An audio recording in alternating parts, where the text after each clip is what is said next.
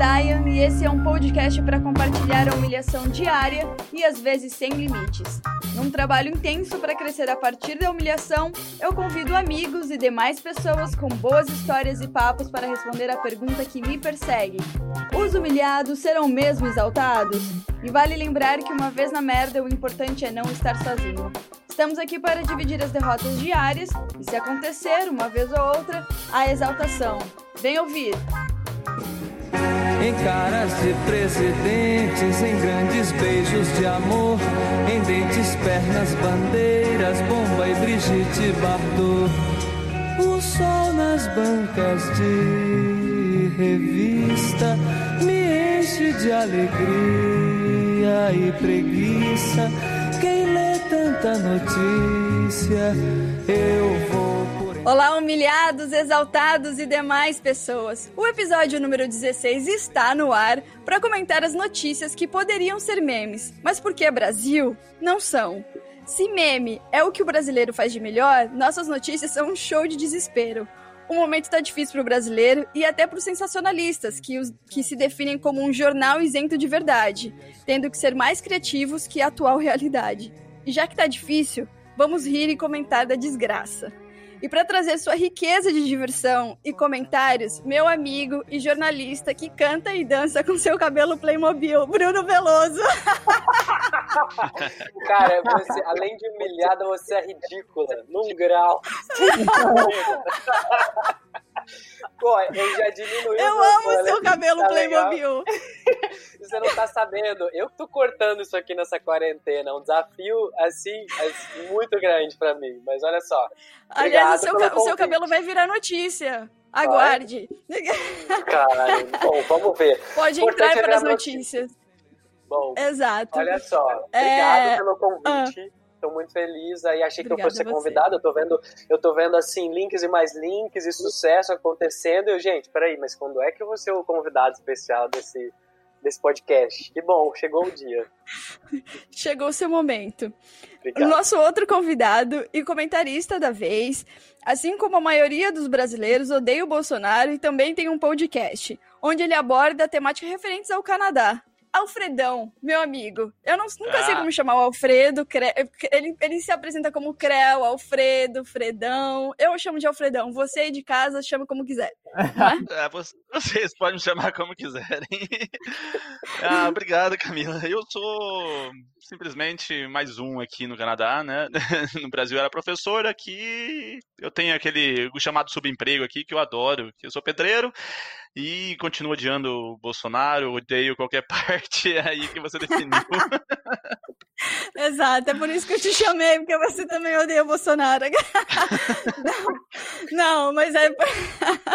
Também porque o Alfredão, ele. Eu tô tímido, sempre... eu tô tímido, porque eu achei ele que. Tá tímido agora. Soltando aí. Tá ele, sempre, ele sempre escuta os humilhados. E, e sempre dá feedback, então é muito importante a gente ter apoiadores, né? É, por perto. E o podcast dele é o Pinga com Maple. Mas ele vai se vender no final do programa. Agora é na hora é. dele se vender. Vai chegar a sua hora. e vocês vão ter que ouvir até o final. Né? Do jeito que a Camila fala comigo, eu falo com ela, a gente é os co-parceiros aqui. É, divide as dificuldades e as alegrias de ter um podcast, né? Claro. E, e o nosso quarta, o nosso quarto integrante do dia como sempre, Felipe. Mais uma Se apresente. Não, nem, não, precisa nem se, não precisa nem se apresentar, Eu né? perdi o, o, o, podcast da semana passada, o episódio da semana passada. Queria ter participado. Cara, tava cheio de dúvidas. É, foi uma pena. Mas escutei e tô tentando aprender aí, hein? Será? Será que aprende? Você vai ter que esperar o próximo retorno. Vai ter que esperar o próximo, cara. Boa, boa. A gente vai ter que fazer um próximo episódio. Você sabe que Saturno está retrógrado. Entrou em retrogradação, isso vale para todo mundo essa semana. Então a gente pode fazer um outro episódio de astrologia, daí você vai participar para tirar suas dúvidas de novo, entendeu? Não, pois aí é engraçado que eu comecei a seguir. Eu esqueci o nome da, da convidada, como foi o nome dela? A... A Neme. eu comecei a seguir ela e eu vi que ela postou hoje alguma coisa assim. Ah, que não é só. É, não acho que só vai acabar a quarentena e vai ficar tudo de boa. Tem muita coisa ruim por vir. Eu falei, caralho, velho, tem mais coisa ruim por vir. É, é. Ela joga a real. Ela joga a real. Gente, é muito, por isso que eu acho muito bom. O, muito, o, bom, o bom dela é que ela, tipo, não, não mapeia assim, não, sabe? Assim, não esconde as coisas de. Fala, ó, ela joga a real e você fala, vai ficar pior. Eu nem sei. É assim, quando eu li meu mapa com ela, quando eu li meu mapa com ela, ela falou assim: é, o momento tá difícil, né? Vai durar mais um pouquinho. Cara, eu acho melhor eu nem pensar nesse que vai ficar pior, porque assim, já tá tão difícil hoje, cara, é melhor viver o agora, pronto, vou esquecer dessa É por isso que a gente, tem que a gente tem que fazer igual os memes, a gente tem que rir a partir Exatamente. da notícia. Essa né? questão de previsão é complicada também. Vocês viram o João Bilu lá, né? É, fez várias previsões sobre 2020. É, né? Tipo, 2020 vai ser um ano melhor, a imagem do Brasil vai ser muito melhor que 2019. João Bilu, não dá pra... É, eu, eu preciso comentar. Eu preciso compartilhar. Eu publiquei uma foto no final desse ano, na virada do ano, falando assim: meu, eu estou sentindo que esse ano vai ser um estouro de maravilhoso. Quando eu voltei nessa foto, eu olhei, eu, eu, senti vergonha, eu senti vergonha da minha intuição. Eu falei, eu preciso apagar isso aqui agora, que eu tô com vergonha de você. Cara, humilhado, eu tava muito boa de intuição sobre esse ano, na verdade, porque eu passei, eu decidi por escolha minha, poderia ter passado com outras pessoas, mas eu passei o ano novo sozinha, bebendo e feliz, dentro da minha casa, tipo quarentena. Aí, em janeiro, dia 3 de janeiro, chegou o meu sofá novo. E aí, esses dias, o Facebook, alguém comentou na foto, e aí eu fui ver de novo. E aí eu falei assim: quero ver quem me tira de, 2000, de casa em 2020 com o meu sofá Não. novo. Jogou Nossa, praga. Olha isso! É tudo culpa sua, é tudo culpa sua, cara. Tudo. É culpa, de Saturno. É culpa de Saturno. Mas eu vou fazer. Esse retorno aí, ó, foi pesado. Mais positivas para 2021, tá? Fiquem tranquilos, porque 2021 vai, vai ser o ano. Cara, eu, eu, eu, eu, eu sempre falo isso no dia 1, cara, na virada. Vocês têm a questão também de passar calcinha, cueca com de cor? Né? Sim, você vai usar vocês, amarelo, vocês é simpatia, sério? umas coisas assim, né? Foi a cueca que vocês usaram que deu eu, errado. Não, o meu não deu errado, o meu deu bom. O meu foi verde, que eu considero dinheiro. Aí que tá. Não é, o pessoal fala que é amarelo e tal, mas verde dá certo. E eu tenho passado, ó, o negócio tá, tá, tá, tá indo, subindo. tá subindo. Pô, então tá bom demais, então valeu a pena. Eu, eu acho que eu usei azul, mas não, não sei o que significa azul. Ficar dentro de casa o ano inteiro, deu certo. Sei lá, muita água pra você, hidratação. Deu. Mas assim, eu até gosto de ficar em casa, então nem acho tão ruim. Eu acho ruim o coronavírus, mas ficar em Vou casa. falar em coronavírus, ruim. aquele. Mas, Cax, você tem saído, não tem saído? Oi? Para trabalhar, você tem saído, não tem? Eu só saio uma vez por semana. Eu tenho, eu tenho, que sair só uma vez por semana. Ah, tá. O resto dos outros dias eu trabalho de casa mesmo. Então vamos lá, gente. Vamos lá linkar aí o coronavírus aí. Que. Vamos, vamos, vamos para o que interessa do dia, né? É, a gente separou algumas notícias que, que a gente é, às vezes confunde se são reais mesmo. Notícias do Brasil, política, Canadá, notícias mundiais.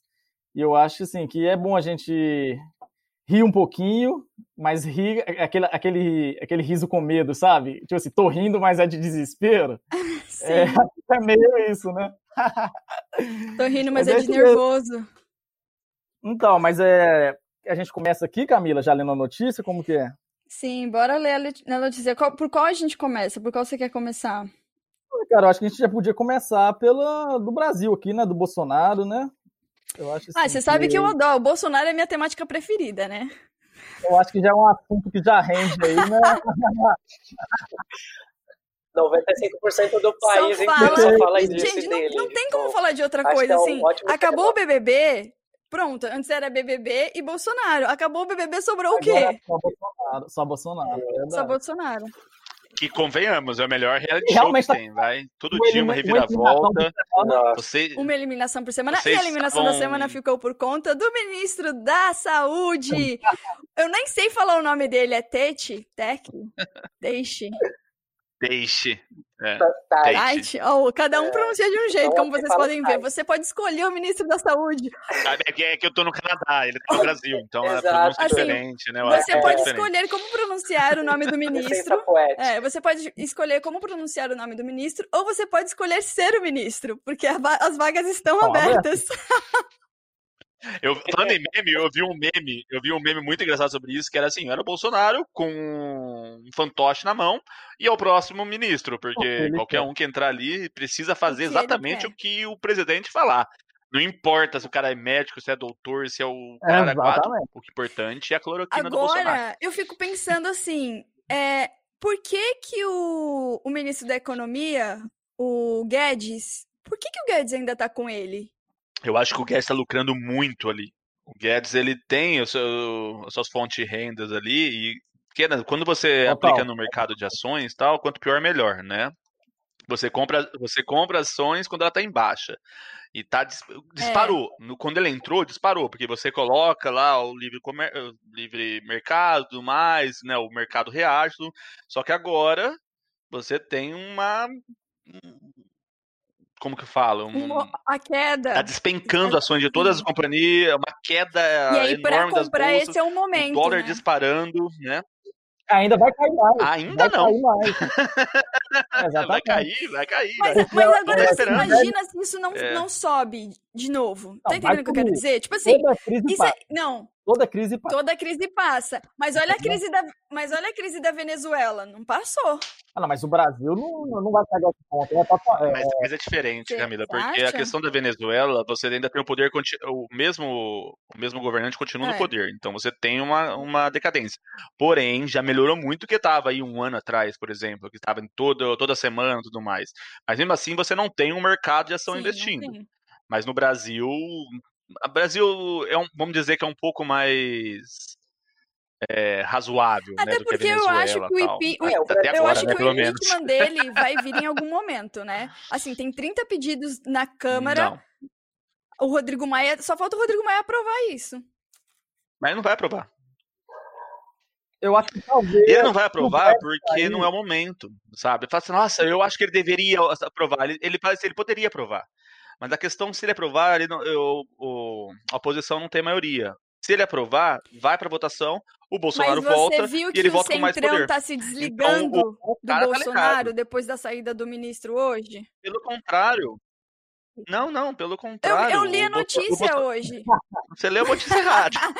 eu ainda coloquei Sextou Parte 2, que isso? Não, mas o, o, Bolsonaro acabou de se aliar com o Centrão, ele teve reunião com o Maia, ele fez lá uma. Ele se aliou com o Roberto Jefferson, Sim, tá ligado? Isso, o Roberto Jefferson foi na Jovem Pan, falou um monte de besteira passada, lá. Mas essa semana, tipo, hoje, hoje eles estavam falando que o, eles estavam. Eles foram contra a saída do ministro da Saúde e o Centrão estava abalado, a, relação do Centrão com, com o Bolsonaro estava abalada por conta disso. Não cai ainda. Não, ainda eu também não. acho que não cai, assim, mas como a gente se sair aí diante do coronavírus, quanto tempo mais a gente demora, quanto mais a gente perder de pessoas e quanto mais ele mostrar que ele não está apto a, a ficar na frente de um país como o nosso, mais a nossa economia vai ficar ainda balançada e essa crise vai demorar ainda mais a, a, a passar. Então é, é por isso que a gente fica com com esse medo, assim, tipo, ele vai é, é. sair, vai, a gente vai conseguir uma renúncia nesse que, sentido exemplo, ou eu não? não acho que ele renuncia. Eu, a, a eu não acho que ele renuncia porque o ego do Bolsonaro é muito grande, exato. O orgulho não deixa, o ego não deixa. Não, eu, eu não acho que é, eu não acho nem que é questão de ego ou orgulho, eu acho que é questão de proteção dos filhos, tá ligado? Porque se o, Bolsonaro a renuncia se ele sai, presa. os primeiros que vão se, se ferrar é. é a família, exato tá ligado? É. Mas é que nos últimos anos houve uma mudança muito grande de paradigma. Você tinha um governo de esquerda, que tinha um, uma linha né, governamental, do jeito que ele governava, e mudou totalmente. Ele foi totalmente para a direita, to abriu o comércio total, e isso no começo, pro mercado, ele foi bastante interessante, tanto que a bolsa disparou, tal, mas isso é um mercado especulativo. Né? Você teve uma grande injeção de capital no Brasil, isso ajudou a imagem do Bolsonaro. Capital especulativo, capital, né, bolsa de valores, isso não reflete diretamente na, na população. Isso não chega no, no seu Zé lá da esquina, no barzinho Mas dele, tá afeta. tá ligado? Isso chega em grandes. Hum, quando você tem uma crescente, não. E, e aí que tal? Quando você tem uma, uma caída, você tem uma fuga de capital externo, você tem uma diversos problemas que aí chega em porque você tem todo o capital, o capital especulativo. Quando você tem essa, essa fuga de capital, você tem um dólar disparando, uma moeda real, no caso, desvalorizando, e o preço dos insumos sobe muito. E aí, quando o preço dos insumos sobe, aí afeta o seu Zé. Uhum. Entendeu? E aí começa. Agora tá afetando. Agora tá subindo o preço do insumo. Cadeia. Entendeu? E agora a população tá começando a enxergar tá ligado? Não enxergou. Eu, eu tô vendo o povo bem é, burro ele tem 20% ainda, tá ligado? de aprovação mas tá ainda. Mas já caiu bastante, porque tava com 30 até o começo do coronavírus, ele ainda tinha 30, 35% de aprovação. Então ele já tá com 20% de aprovação. E aí a gente espera que chegue a 10, né? Porque aí nesse momento talvez, eh, porque eu tava assistindo inclusive aquela live da, da Anitta com a Gabriela Priori, eu não sei se vocês viram, que a Gabriela Priori hum. Eu não vi, mas Tava dando sabendo. uma aula de política. Foi, foi bem legal. Assim, apesar dela falar de coisas bem básicas, tem coisas interessantes que ela falou que, para quem para quem não entende nada de política é legal, é, mas para quem... A, a, exato, a Anitta é, pediu, né, pra mas ser pra quem, Mas mesmo para quem entende um pouco de política, teve comentários interessantes, assim, sabe? E ela tinha falado justamente isso, que enquanto o... Tipo assim, a Câmara dos Deputados e os senadores, enquanto tem, existe uma aprovação é, popular do presidente, eles ainda ficam em questionamento no sentido do tipo: será que a gente vota a favor desse impeachment ou não? Porque se ele volta, se esse pedido volta, é, o presidente fica mais forte, fica, tipo, pior de lidar com ele, entendeu? Então, assim, eles estavam assim, com como tem ainda uma certa aprovação do povo, inclusive porque essas pessoas elas querem ser, querem ser reeleitas na próxima eleição, entendeu? Mas eu fico pensando, até um processo de impeachment rolar já é 2022, né? É. Eu acho que não. Nem não compensa. A ideia pode até ser de abrir um processo de impeachment, mas não chegar nem à votação. Só para fazer o Bolsonaro sangrar tá ligado? Porque, por enquanto, no, no, momento que a gente tá, uma votação, o Bolsonaro volta. É igual o Trump nos Estados Unidos. Abriu o processo de impeachment, passou na Câmara, foi pro Senado e voltou. Exato. Então aí o, o, o Trump saiu fortalecido. Então, no Brasil pode acontecer a mesma coisa. Então, o Maia não quer aceitar. E eu não defendo o Maia, eu, eu não gosto do Maia. Mas ele, ele, ele não, compreendamos que ele é esperto. Ele é muito inteligente. Ele não vai aceitar esse processo enquanto não tiver maioria. E, e tá certo. Mas você acha que o Maia, o Rodrigo Maia, ele tá, assim, afiliado com o Bolsonaro de alguma forma? Porque eu vi uma entrevista do Haddad e ele falou assim, que o, o, o Temer, quando ele foi presidente do, do Senado, a, a imprensa tratava o Temer como trata hoje em dia o Rodrigo Maia. A imprensa trata muito bem o Rodrigo Maia, entendeu? E o Temer a gente viu, né, o Drácula que era. E, e o que eu achei mais impressionante, hoje, hoje eu vi uma entrevista dele na CNN, assim, do tipo, você imagina a galera entrevistando o, o Temer agora, como daí sua opinião sobre tudo isso que está acontecendo, a que ponto chegamos. É que assim, a política é movida por interesse. O Maia tem seu interesse, o Temer teve seu interesse, a mídia tem seu interesse. E aí, uh, o que, quando convém dos interesses é, casarem, encontrarem, né? é lindo, sabe? Quando coincide, quando conflita, é um que tá um problema.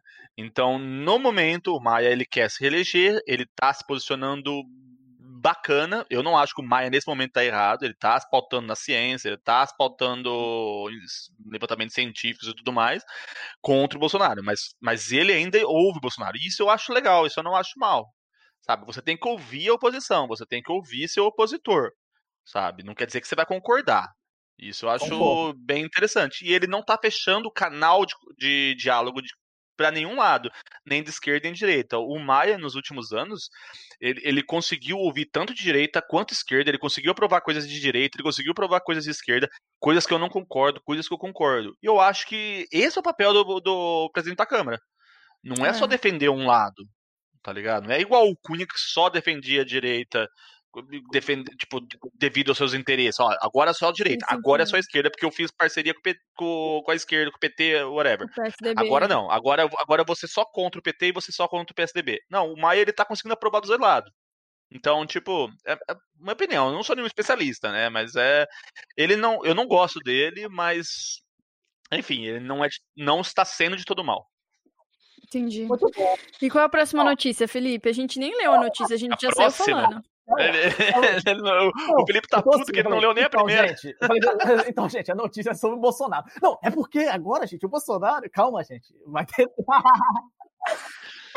Você tem que levar em conta que eu e a Camila adoram o cara, né, Então, é, a resenha. Somos, somos dois apaixonados pra falar mal do Bolsonaro. Então, antes da notícia, Você deu a deixa. Então, tem mais alguma coisa que você quer acrescentar? Não, ah, eu, eu, vou me segurar, prometo. Não, vai que é tua. Gente, era uma notícia simples, assim, para saber a opinião, que é, o Bolsonaro ele incluiu algumas atividades econômicas na lista das essenciais, ou seja, aquelas que não podem ficar fechadas durante a pandemia do coronavírus. E quais são elas? São salões de beleza, barbearias e academias. Assim, então eu queria saber a opinião. É aí que entra Exatamente. o cabelo do Brubis. Então, eu, eu concordo que barbearia, a barbearia eu acho que faz sentido, então, pro Bruno. Não, pra mim faz muito sentido, eu vou defender isso agora, eu concordo. Não, gente, tô brincando. Cara, é assim, eu vou falar, eu vou falar para vocês que é realmente é muito complicado você chegar e, e olhar para você e cortar o assim, cabelo sozinho. Eu tenho que me virar e cortar meu próprio cabelo. Não, isso aqui é um absurdo. Isso aqui é uma necessidade básica sabe? Porque eu tô brincando com isso aqui agora, justamente porque eu tô imaginando o que se passa na cabeça dele para fazer essa aprovação. Só que assim, é... o que eu acho que de verdade faz mais sentido são questões econômicas, porque na cabeça dele, basicamente é isso, né? Ele pensa ali qual, quais são os comércios que é, eu tenho ah, o maior envolvimento e que poderia me prejudicar mais se eu não voltasse. Ele está pensando de forma econômica, entendeu? E, pô, eu vi um infelizmente... áudio, o Felipe mandou um áudio pra mim até. Esse áudio é muito engraçado, porque é um, um gay, assim, tirando uma onda, falando assim: eu vi esse negócio aí do, do Bolsonaro abrir academia e salão de beleza. Só tem viado nos dois lugares. Ele quer acabar com a gente de uma vez. Entendeu? acabar com, e acabar com todos os viados. Cara, é eu não tinha óbvio. pensado nisso. Eu Gente. odeio esse cara. É. Cê, como que vocês não perceberam ainda? Bruno, e, não, e é... não caia nessa. Não, entendeu? jamais. Não, tanto é que eu mesmo tô cortando meu cabelo. Vão voltar os cabeleireiros, barbearia, eu vou continuar cortando meu cabelo. As academias vão voltar, eu vou continuar levantando aqui o meu saco de arroz. Não vou aparecer tão cedo. E é muito engraçado. E que não faz o menor sentido a galera ir pra academia, eles usam máscara, é mas estão lá, lá na minha suando. Cidade e... mesmo, né, lá no Brasil, a cidade já abriu a academia, né? E a galera tá indo malhar e estão postando foto no Instagram. Ah, estava com saudade da academia e a galera de máscara. Tipo assim, não faz sentido a galera de máscara na academia, tipo assim, e, velho. É, o, o argumento do Bolsonaro, ele foi para a questão da, da academia, foi questão de saúde, e para a questão do, do salão de cabeleireiro, foi questão de higiene. O que não faz sentido, né? Tipo, você, que nem, por exemplo, o dentista. Ele também, ele só deve ser utilizado agora nesse caso, em caso extremo, de o cara tá, porra, morrendo de dor lá e tudo mais. Você não vai fazer clareamento nesse momento, é. né? Não, eu não bem rola. que preciso, na real. É, eu também preciso, mas é, eu sei do que não é o momento.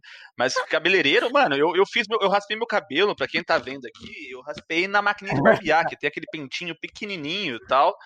Então foi sacrifício, tá tudo feio. Atrás, eu rapaz, tá, tá, tá, complicado. Que nada, e, tá um gato. E sabe o que eu acho mais importante do que liberar a academia?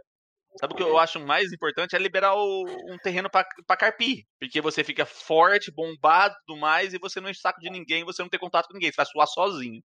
Agora, numa academia é... que você vai correr, você vai suar, e quando você corre, você respira mais rápido, ou seja, sua saliva, seu, sua respiração vai mais longe, né? Então é. não é um lugar para se abrir, cara. O cara é totalmente é. louco, louco, doente, tá ligado? É que é que tá. Essa galera mais bitolada no corpo ali, elas são a galera que acompanha ali, é o, o, povo mugindo, tá ligado? É o povo que acompanha o berrante. Então, ele vai pegar nessa galera, ele vai ajudar essa galera aí a fazer o seu dinheirinho. Eu acho que, além disso, tem até uma outra comparação, tem uma outra comparação. Tipo, ele quer reabrir as academias, só que ao mesmo tempo, os parques, que são espaços abertos, é, o ar livre, aqui em São Paulo, pelo menos, estão fechados. Então, assim, tipo, Jura? faz sentido. É, sim. no parque do, do Ibirapuera, por exemplo. Como é que você vai abrir uma academia okay, que é um mas, mas aí fechado, são é, é... e não abrir um parque? São coisas assim, tipo, que, que se você faz uma comparação, é, eu não encontro um sentido. Então, mas por exemplo. Mas também as pessoas iam lotar o parque, tipo praia. Não, mas são mas instâncias diferentes de tomar essa decisão também, né? também. Então, mas você acha que eles também, não vão votar é. a academia? É que, na verdade, assim, o que eu tô falando não é que deveriam abrir os parques, não deveriam abrir, não deveriam abrir nada, a gente tem que ficar em casa, porque o Brasil realmente ele tá em uma situação, assim, que devia ser um lockdown de verdade. Só que, fazendo essa comparação aí das academias, tem outros pontos que deveriam ser pensados antes mesmo de você voltar a pensar numa academia, eu acho, né, na minha opinião. Sim. Você viu que você viu aquele meme também falando assim, se fosse em vez de chamar lockdown, se chamasse tranca rua, todo brasileiro tava dentro de casa. É uma macumbinha, né? Estavam discutindo Só esse lance. tranca rua. Mas estavam é. realmente falando sobre esse lance de você usar uma expressão em inglês para as pessoas aqui no Brasil, sendo que a maioria nem entende, não faz nem ideia do que significa ser o lockdown. Por isso que não tem acontecido. Então, pô, sei lá, né? Tipo. Na academia, o que, que eles fizeram? Ele, é, pode entrar até 15 pessoas. E então, para mim, se tem, se liberaram a academia para 15 pessoas entrarem, para mim já nesse sentido já pode abrir restaurante, seguir esse, esse, esse, esse, essa ideia de pensamento, essa linha de pensamento. Bares, podem abrir entre 15 pessoas e ponto. Já que se fosse olhar essa lógica, então para mim não faz sentido. Ou fecha tudo, Tá? E ao mesmo tempo eu li uma notícia que, se nesse tempo em que ele ficou falando tanta besteira e é, chamando o povo para a rua, se ele tivesse feito há dois meses atrás, na, na mesmo tempo, na, na, época em que o Canadá fechou tudo, ele tivesse falado, ok, vamos fazer então dois meses também, sem ninguém sair para nada, já teria resolvido tanta coisa. Então só ficou nessa, nessa enrolação, você tá entendendo? E nesse papinho, que no final das contas vai ter que fechar de qualquer jeito, só vai piorar no Brasil. Com certeza. Então no final das contas, só tá adiando. E vai ficar pior oh. ainda, né? Esse que é o, me o, medo. Esse que é meu medo, na verdade, em relação ao Brasil. Eu tô com medo, inclusive, de não conseguir ir pro Brasil em dezembro. É, sabe? Eu tenho passagem para outubro também, tá complicado. Sinto lhe dizer, pode fazer o favor de mudar que você não vai conseguir ir.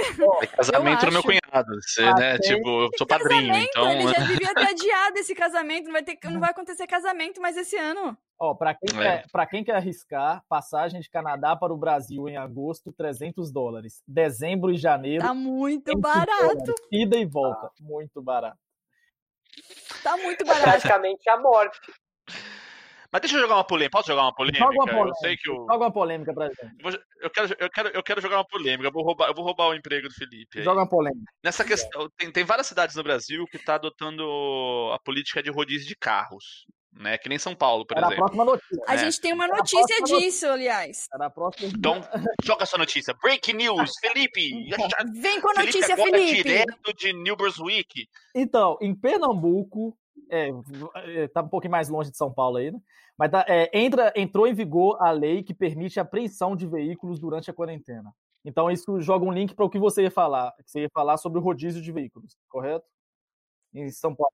Exato. Eu, eu vou dar minha opinião por último. Quero que vocês falem. Sim. É, é eu... Tá, Mas a gente quer polêmica, a gente quer é. comentar em cima da polêmica. Cima da polêmica. Não, mas é que eu, eu vou dar resenha. Eu quero saber a opinião de vocês para dar resenha. Então, eu, eu acho que é o seguinte: se a galera quiser sair de carro eu acho e não eu... sair de dentro é, do carro, não, fala, não sair de dentro do carro. Aqui já tem alguns lugares que abriram parques é, de animais em que você pode fazer a visita de carro. Eu li essa notícia também hoje, procurando alguma notícia, eu não me lembro o país, mas você já pode ir, é um parque só, como se fosse um zoológico, que você pode ir de carro e, e tá aberto, só que você não pode sair do carro. É um safari. É, como se fosse um é. safari, né? Aqui em Toronto, aqui em Toronto eu vi a notícia de que eles vão fazer, vão abrir concert pra esse drive-thru, sabe? Ter, Com concert. Então, tipo, igual quando a gente ia ver. Sim, vai ter o primeiro. É, igual quando a gente vê cinema e tal. Eu até já, já tive essa experiência aqui no Canadá de você assistir um filme e dentro do carro, né? É legal, mas o filme foi ruim, então eu não gostei. Mas, yeah, mas com um concert pode é ser isso que eles chamam de drive-in você... aqui, né? Aqui isso, não tem é o drive-in brasileiro, drive é o drive-in É, drive-in, exato. É o drive-in. E aí eles conectam pelo o som que sai de lá do palco, ou no caso do cinema, eles conectam pelo Bluetooth do seu carro. Pô, é muito legal. Hoje eles hoje eles estão jogando no rádio. Eles têm um sinal de rádio, você sintoniza na, na rádio é... lá do, do, local. Você não precisa nem de Bluetooth. Você pode ir lá com o carro velho lá que você escuta o, o filme. Muito boa. Esse tipo de eu atividade acho eu acho até interessante, porém, tem sempre um porém. Se a gente mora num, num prédio de, sei lá, quantos andares, entendeu? Quantas pessoas, quantas famílias moram ali. E aí todo mundo decide para esse evento. Todo mundo então, vai passear por esse elevador. Esse é o ponto da né? história, porque, tipo, assim, dependendo do país, se você não, peraí, desculpa, você não, você não continua dessa, no carro? Não, mas você tem, você tem que se locomover entre o carro e a sua casa. Se você mora num prédio que tem é, 30 andares e tem oito apartamentos ou 10 apartamentos por andar. E aí. Você Sim, que... mas você não tá em lockdown, você tá em distanciamento social. social isso vai acontecer. É. Isso vai acontecer de qualquer jeito. Aquelas pessoas vai estar tá ali. A gente tá diminuindo o fluxo externo. Tá ligado? Mas você... eu tô falando o trânsito de pessoas entre o, a casa e o carro. Não, eu, elas eu vão, concordo. Elas, vão, elas, podem contaminar o elevador, porque fica no ar, né? O elevador mas, não tem muito. Não mas tem a questão da quarentena, ela, ela não é 100%, ela tem que chegar a 60% ou 70%. Isso já acontece. Da sociedade. O elevador vai, o alcance da vai sociedade. ser utilizado. Só que você vai. Isso vai depender da sua higiene, só vai ser num tráfego menor, mas vai ser utilizado por todo mundo do prédio. Exato, se todo mundo for no mercado no mesmo dia, não tem como você falar só, não, ó, só, só quem tem, começa com A o nome vai no mercado primeiro, hoje. Hoje é só o primeiro andar, amanhã é o segundo, e assim a gente Exato. segue a ordem. E, isso não dá, acho, então, dentro do carro... Que... Pode falar, eu, desculpa. Eu, eu acho que é isso que acontece exatamente quando você faz um rodízio de carros, porque daí as pessoas elas passam a se programar para sair de casa só naqueles dias específicos, aqueles dias, se é. elas realmente precisarem, porque o que acontece aqui, eu acho, no Brasil, nesse momento, é que a gente já perdeu o controle e a gente está tentando retomar esse controle de alguma forma. Então, assim, antes de colocar o esquema de lockdown, eles estão tentando as alternativas para fazer chegar a gente a ficar nesse isolamento ideal aí a gente começar a entrar ali, tipo, a estabilizar a curva. Só que por enquanto não tem dado certo. Mas essa questão do, do rodízio, eu acho que ela é fundamental sim, porque ela vai e ela realmente ela, ela faz com que as pessoas comecem a planejar, até mesmo se for para sair para ir no mercado. É, você tem que sair para ir no mercado uma vez por semana, entendeu? Se for para buscar um remédio, claro, tem algumas coisas que são muito urgentes. Mas na cabeça de todo mundo o que tem que estar tá muito claro é que não é para sair e é só assim que a gente vai conseguir de alguma forma mudar essa história, porque meu, há, duas semanas, ó, só mudando um pouquinho, o, o Trump estava falando uh, de como o Bolsonaro estava lidando com as coisas aqui no Brasil. Eu olhei aquela notícia e falei assim, eu não estou acreditando que este babaca está falando de como a gente está lidando com o nosso distanciamento e a crise aqui no Brasil, se o país dele está um caos, e assim, tipo, é, é, é, o melhor exemplo de como não lidar com essa crise. Só que assim, eu tenho visto que o Brasil, ele, ele é, mais cedo ou mais tarde, a gente está entrando nesse caminho, entendeu? Então a gente tem que tentar Já de todas tá, as né? formas. Exato. Então a gente tem que tentar de todas as formas.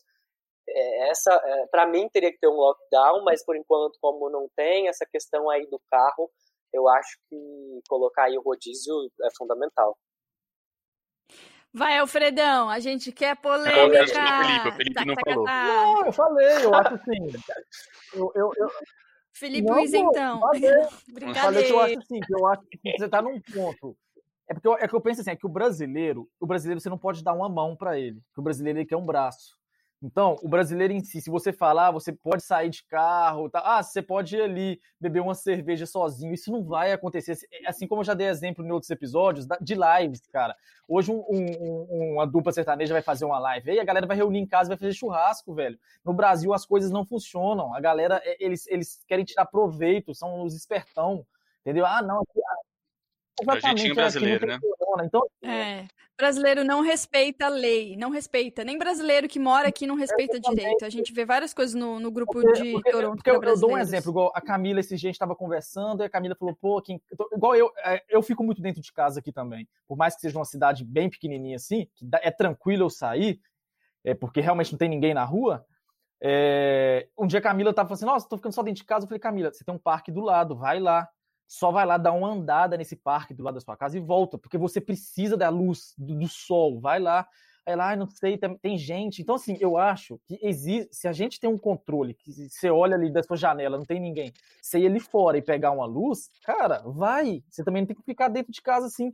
Mas no Brasil não tem como, porque ninguém tem respeito. Vai falar pro seu avô lá, o velho que quer sair de casa, ah, não, vamos ali na porta então e voltar. Então, assim, se tiver que chegar você perde o velho no caminho. Se tiver que prender o carro lá porque a galera não tá respeitando, tem que prender mesmo. Porque, velho, a galera leva muito na brincadeira.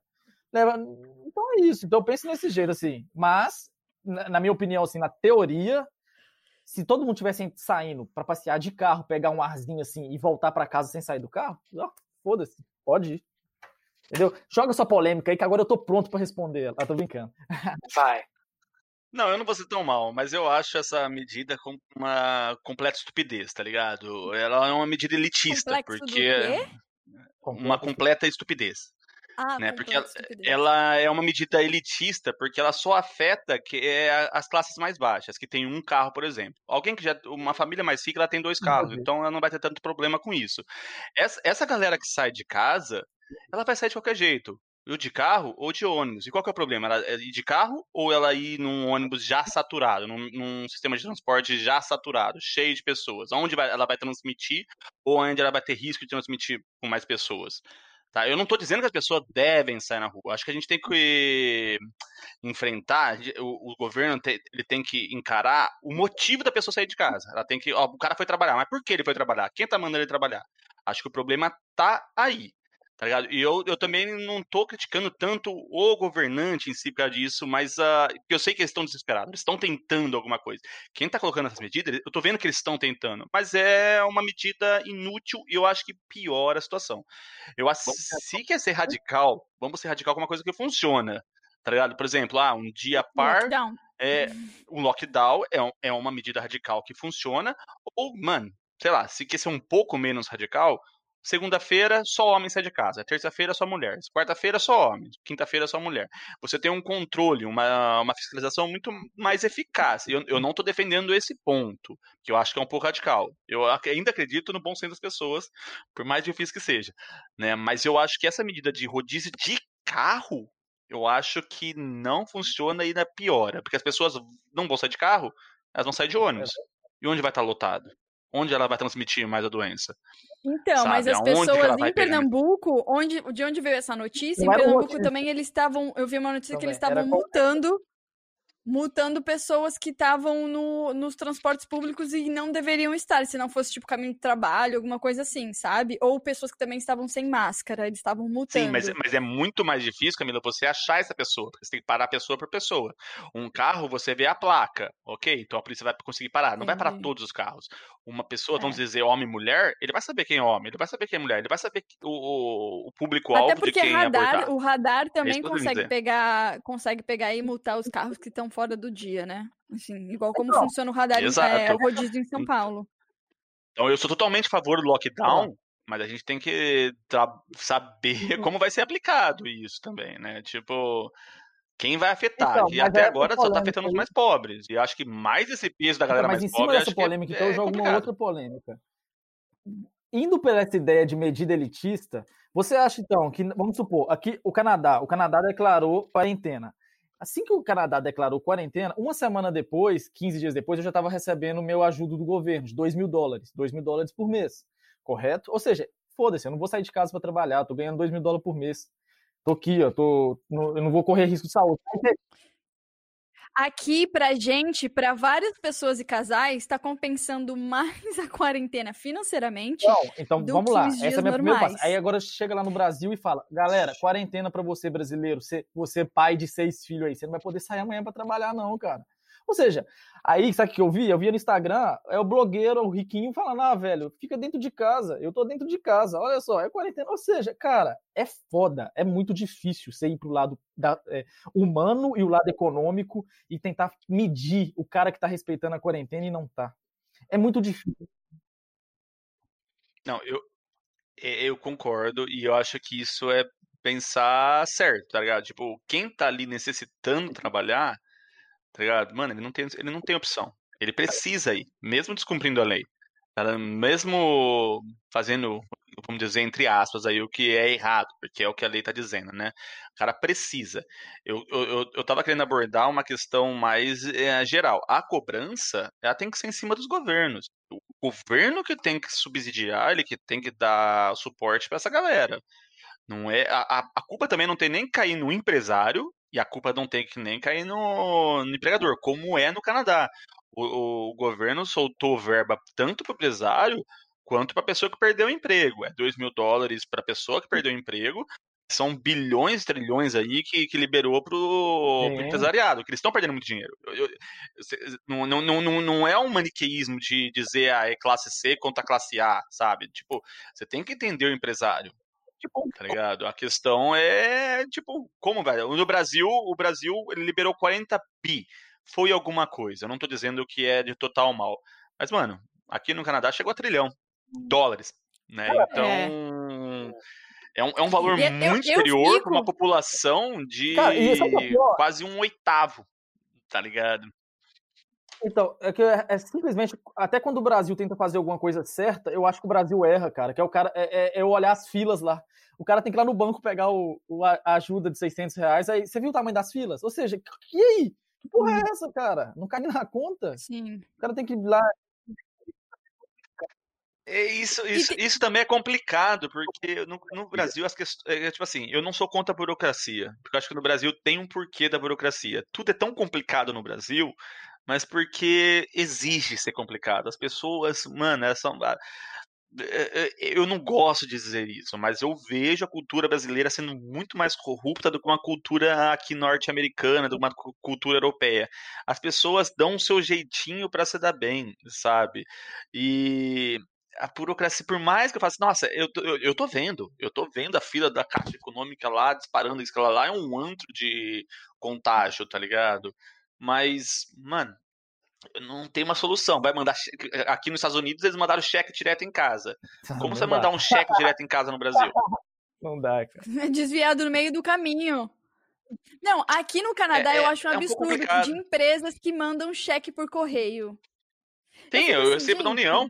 Eu, eu recebi, eu recebi semana passada aqui o. Eu lembro que a primeira Pay. vez que eu recebi um cheque por correio, eu falei: esse pessoal tá maluco, né? Tipo assim, se some no meio do caminho, prova como, né? Falar que você não recebeu e. Entendeu? O Enfim, governo eu... te manda cheque. Aqui. É, que você pode governo. escolher aqui se você quer receber é, por, com, exato, débito exato. automático. Eu escolho sempre débito automático, né? No começo eu escolhi o cheque e tal, mas agora o meu já tá no débito automático também. Mas assim, é, é normal aqui. No Brasil não, não, mano, não dá certo. É. Cara, vocês falaram um negócio que ficou então, na minha é cabeça, um pouquinho assim, complicado. de um jeito. Vocês falaram agora um negócio que ficou na minha cabeça de um jeito, Oi, de... cara. Vocês recebem 2 mil dólares pra ficar.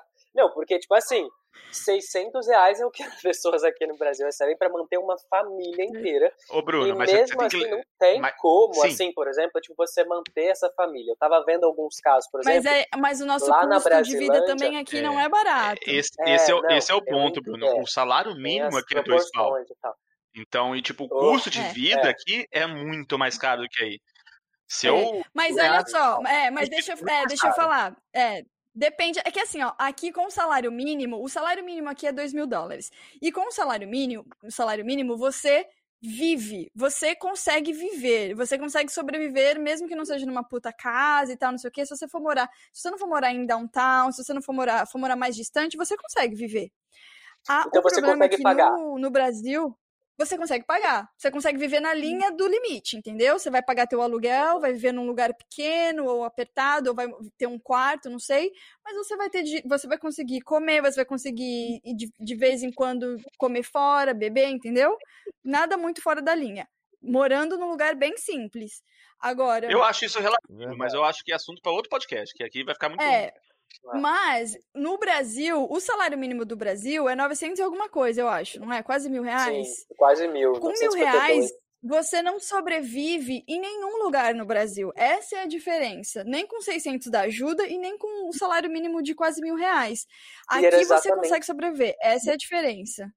E o que eu assim, ia falar é, é A gente tem mais gasto, mas é, é justo o dinheiro. São 600 reais que você recebe aqui no Brasil e muitas vezes a pessoa ela tem que manter uma família inteira com esses 600 reais e como é que ela faz?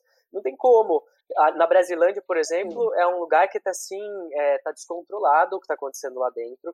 E aí eles estavam contando a história de uma mulher em específico, mas que se repete ali dentro. Ela tem, tinha um filho de 16 anos e ela precisava manter a família dela porque ah, não entrava renda suficiente. Então ela ficou ali, assim, tipo, sem saber exatamente. Eu fico em casa ou eu saio para conseguir meu dinheiro e cuidar dele, do meu filho, porque ele precisa de mim, precisa de dinheiro, a gente precisa comer. Então, assim, ela optou por sair para trabalhar. E aí ela pegou o Covid e ela morreu, cara. Então agora, tipo assim, o filho dela de 16 anos tá sozinho. Tá sozinho. Então é, é assim que vive, tipo, a pessoa aqui no Brasil, numa comunidade ou num local mais simples. As pessoas precisam de dinheiro. É, e é por isso é que, que elas você... saem. É desesperador, assim. Bruno, você falou de opção. Essas pessoas não têm opção. Não aí tá. tem. Tá. É, não Essas tem opção. não tem opção. É, exato, é isso. Esse é o problema. Aqui dá, dá é que tá. Aqui a gente uma... tem opção. É. a gente tem opção aqui. Aí que tá. A gente recebe esse, esse, esse salário, esse, essa, esse benefício do governo. Então a gente tem opção. A gente não vai viver com luxo. Dois mil você não vive com luxo aqui. Não, não, é vive, dois mil vive, dólares aqui. 2 mil dólares aqui não é 6 mil reais. Tá ligado? 2 mil dólares aqui é mil reais. Você tem que pensar que não, é 2 mil reais no Brasil. Eu, eu Vamos pensar que é, que é a mesma 1, coisa. Eu diria que é uns 1.500. Geralmente eu faço uma comparação um por um. Geralmente eu faço, mas. É, com os Toronto, exatamente. Mas é também que Toronto paga mais do que as outras cidades. Né?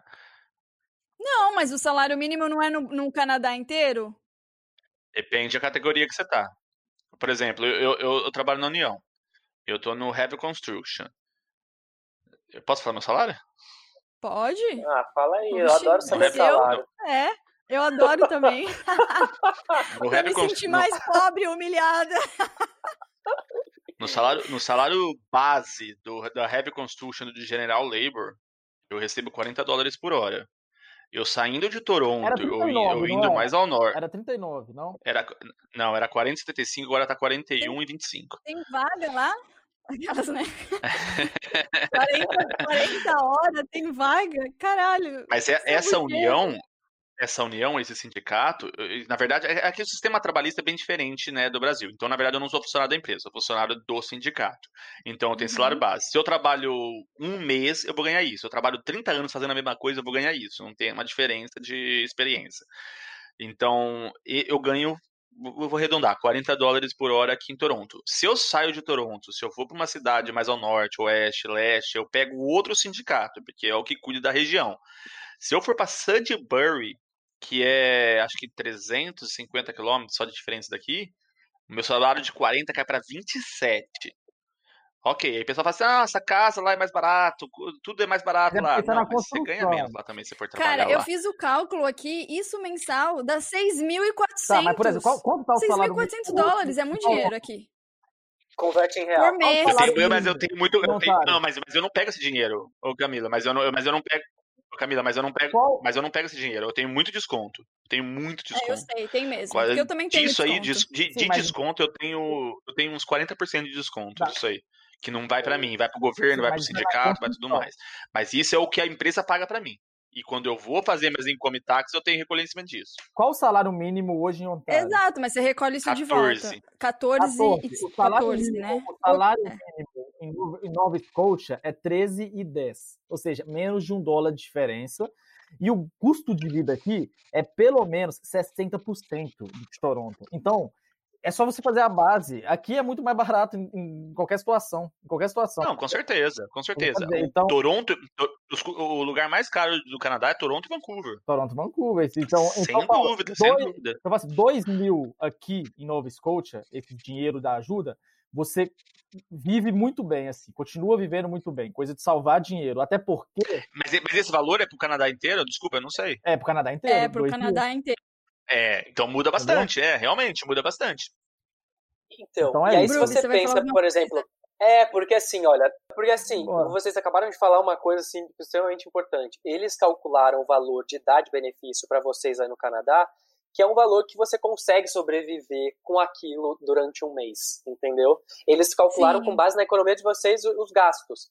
E aqui no Brasil isso não foi feito, porque ninguém consegue viver com 600 reais. Se você vai no mercado faz uma isso compra, é o valor do acabou. Mensal, máximo, é. acabou. É. Exato. Não, e 600 é. reais não dá para fazer uma compra mensal para uma família de cinco pessoas.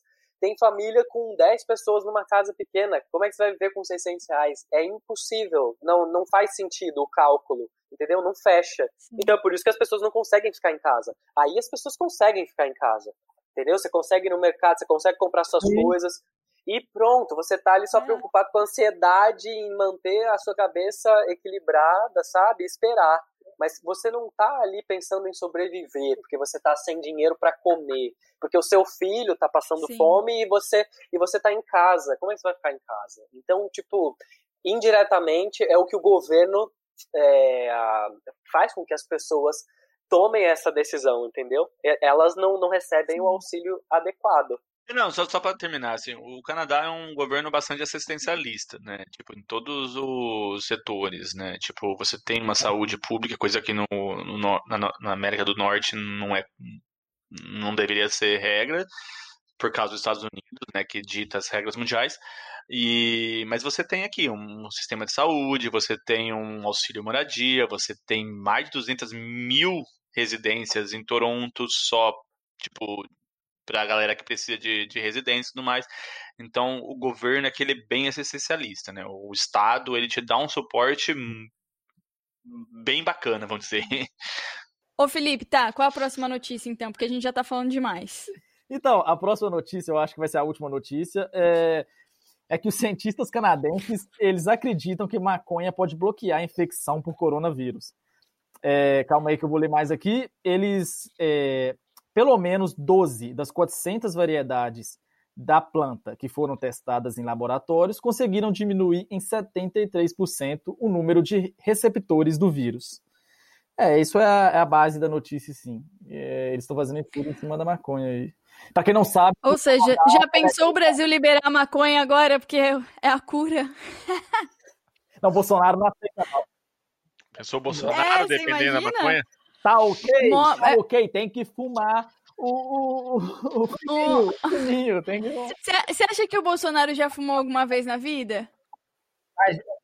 Com certeza, os filhos dele já, já tinham comentado do... isso. Já.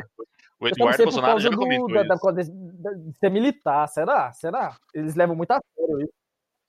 Mano, você, você, é, é, leva nada, tudo sem É, vergonha. eu acho eles bem legais. Mas eu, eu, não, eu, não, eu não visualizo eles fumando, por incrível que pareça. Então, também não. É, porque você, você entra na questão de é. estereótipo, né? Mas você Mas, imagina, é, cara, você imagina, tipo assim, fala, Mas eles fazem coisas horríveis, né? Então, assim. Tá, mas imagina falar. É um cara que defende a família, mas teve três casamentos. Não, né? mas imagina, assim, é. realmente, maconha ajuda a cura aí, ajuda a não vai espalhar mais. E aí? O que, que rola? Você acha que você vai começar a fumar aí? Vai todo mundo fumar? Mas, mas então, mas eu acho que não é na questão do. Não é fumar a maconha. Provavelmente deve ser consumir a maconha de, de outra maneira, maneira né? né? Será que dá onda? É. Vai dar uma onda, né? Bom, eu não sei. Eu sou totalmente legalize, apesar de não fumar, eu né? Também sou. Mas eu sou totalmente legalize, mas eu tenho, eu tenho um pé muito atrás com esse tipo de, de, de informação de matéria, porque acho que hoje, em, em período de crise, todo mundo procura uma solução. Né? Não é só essa questão da maconha. Hoje a, a própria cloroquina surgiu assim, tá ligado?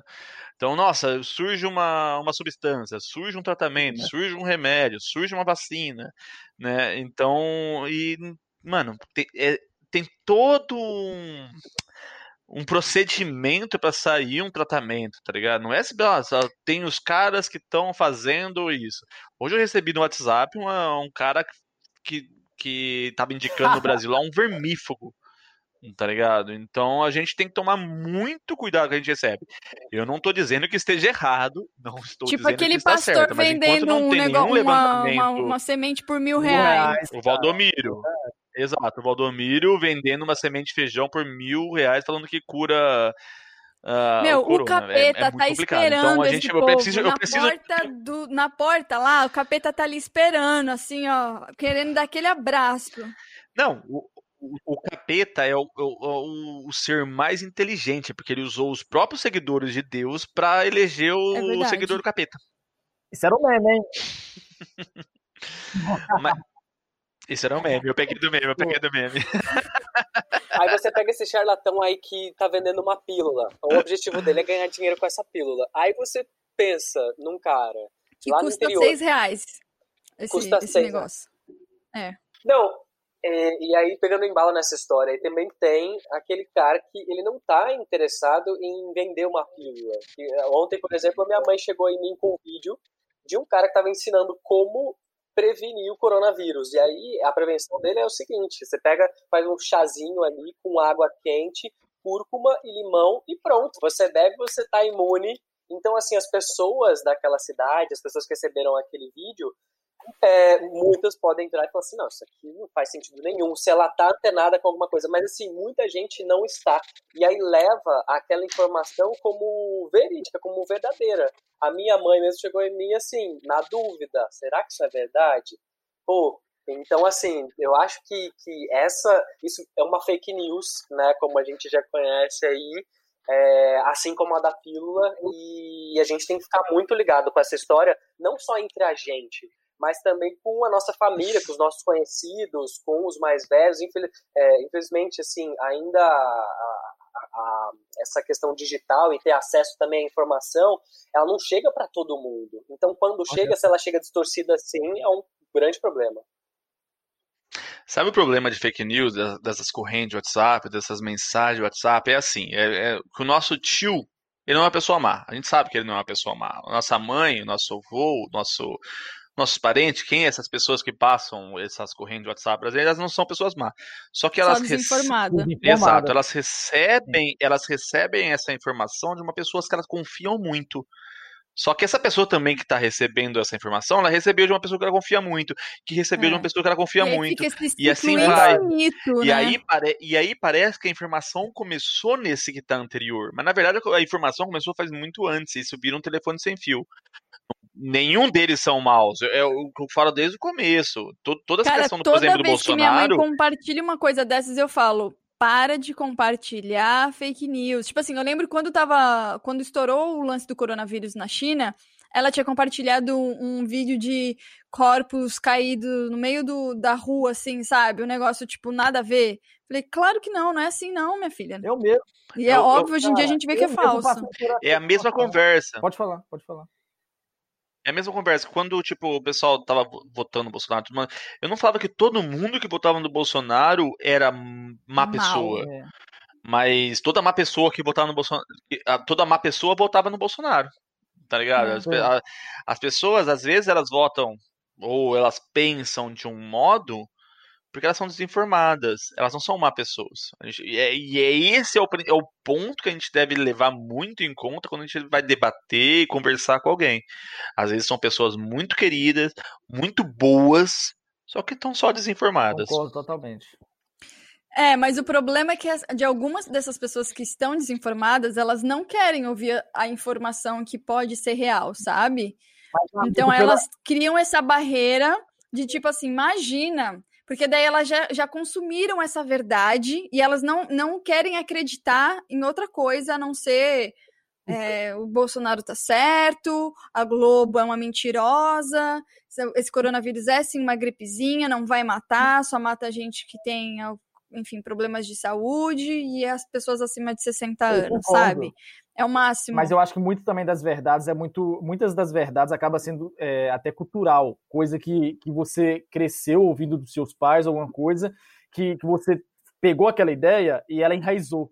Então acaba que fica até difícil. É, até um caso mesmo, é, na época da eleição, estava tendo uma discussão sobre isso, sobre votar no Bolsonaro ou não. Nem questão do Bolsonaro em si, mas ele, como ele ser aquele cara que, de direita que mais tinha chance de vencer na situação ali e que muitas pessoas usam como exemplo é, a própria criação, a, a, lá em casa mesmo, é, como meu pai sempre foi metalurgista, sempre trabalhou na Uzi Minas, é, foi uma época em que o, quem estava no poder era a direita, era o Fernando Henrique, é, então ali, então foi um período que lá em casa teve muita fartura, teve muita fartura nessa época, é, era uma época que, que, a, que a Uzi Minas estava crescendo, estava expandindo, Então, é, é, cria uma visão de que, tipo assim, pô, para mim tem que ser o de direita. Tem, eu cresci, foi na época que, que melhor eu, eu, eu tenho lembranças. Então acaba que isso fica enraizado. Então é nessas, nessa parte que a gente entra esse negócio que você falou, que é, é, é, é a pessoa ela receber notícias, alguma coisa e querer acreditar naquilo por um, e realmente até mesmo por não pesquisar profundo. É. Mas... Eu acho mesmo que o maior desafio é como mudar, né? é, como mostrar para essas pessoas que elas estão com ponto de vista errado mesmo. Por exemplo, eu tenho um primo que ele apoiou, a, ele é professor, pobre, negro. Ele apoiou a candidatura do, do Bolsonaro. Daí agora, quando estourou isso com a questão do Moro e tal, ele falou no comentário, mas eu nunca apoiei o Bolsonaro. Eu falei, tô, tô, teu Facebook inteiro tava em apoio ao Bolsonaro. Como assim você nunca apoiou? Eu, eu, eu... Aí ele falou, não, mas eu, sou a favor do Moro, não sei o quê, Moro 2000... Ele já colocou Moro 2022. Eu falei, antes de você pensar na candidatura de 2022, você devia pensar no problema que a gente tá vivendo agora, Hoje, né? E aí ele falou assim, eu sou uma pessoa de direita conservadora. Por que você é um conservador? Você tem, é, tem que colocar essa questão, por que você é um conservador? né? Você nem deveria se colocar como um conservador, porque você tem tudo o que o conservadorismo ele te tira tudo o que você o que você deseja, na verdade, entendeu? É assim, Essa falsa a... ilusão de que você vai que você pode ficar rico. Eu não sei, eu não sei na verdade Exato. como exatamente ah, o, o, o, conservadorismo vai ser sempre direito porque ele vai defender exatamente quem está no poder. Seja branco, seja homem, seja enfim, qualquer classe social, qualquer grupo social. Então, por exemplo, o negro não está no poder. Por mais que hum que tenha negros no poder. Tá ligado? O, os homossexuais não estão no poder. Por mais que tenha negro. Oh, desculpa. Que tenha homossexuais no poder. Mas eles não são o grupo majoritário. Então, esses grupos sociais, esses grupos que estão levantando bandeiras de minorias e tudo mais, eles majoritariamente eles são de esquerda, porque a esquerda ela em teoria, eu não estou defendendo a esquerda, eu sou muito crítico à esquerda também, né? Mas a, a ideia da esquerda é romper com essa hegemonia de poder. Então, se você tem alguém no poder, existe alguém brigando com esse poder, ela é de esquerda. Se existe alguém defendendo de algum modo esse poder, ele é de direita. Essa é a definição de direita e esquerda, na verdade. Ela nasceu lá na uhum. Revolução Francesa, tudo mais, na Revolução Proletariado, ok. Mas a ideologia é essa a, a direita vai continuar defendendo quem está aqui. O empresário, o capital, o poder, quem já está ali, o branco, a religião e tudo mais. Os privilegiados, Mas, na sua maioria. Exato. O, o, que a gente acorda hoje, a gente nasce hoje nesse grupo, a gente tem que se considerar é, privilegiado. Eu, eu, eu preciso me considerar privilegiado, porque eu sou branco, eu sou homem, eu nasci numa classe média, tá ligado? Eu sou muito privilegiado. Então a gente tem que abrir o olho nessa, nessa questão aí. Sim.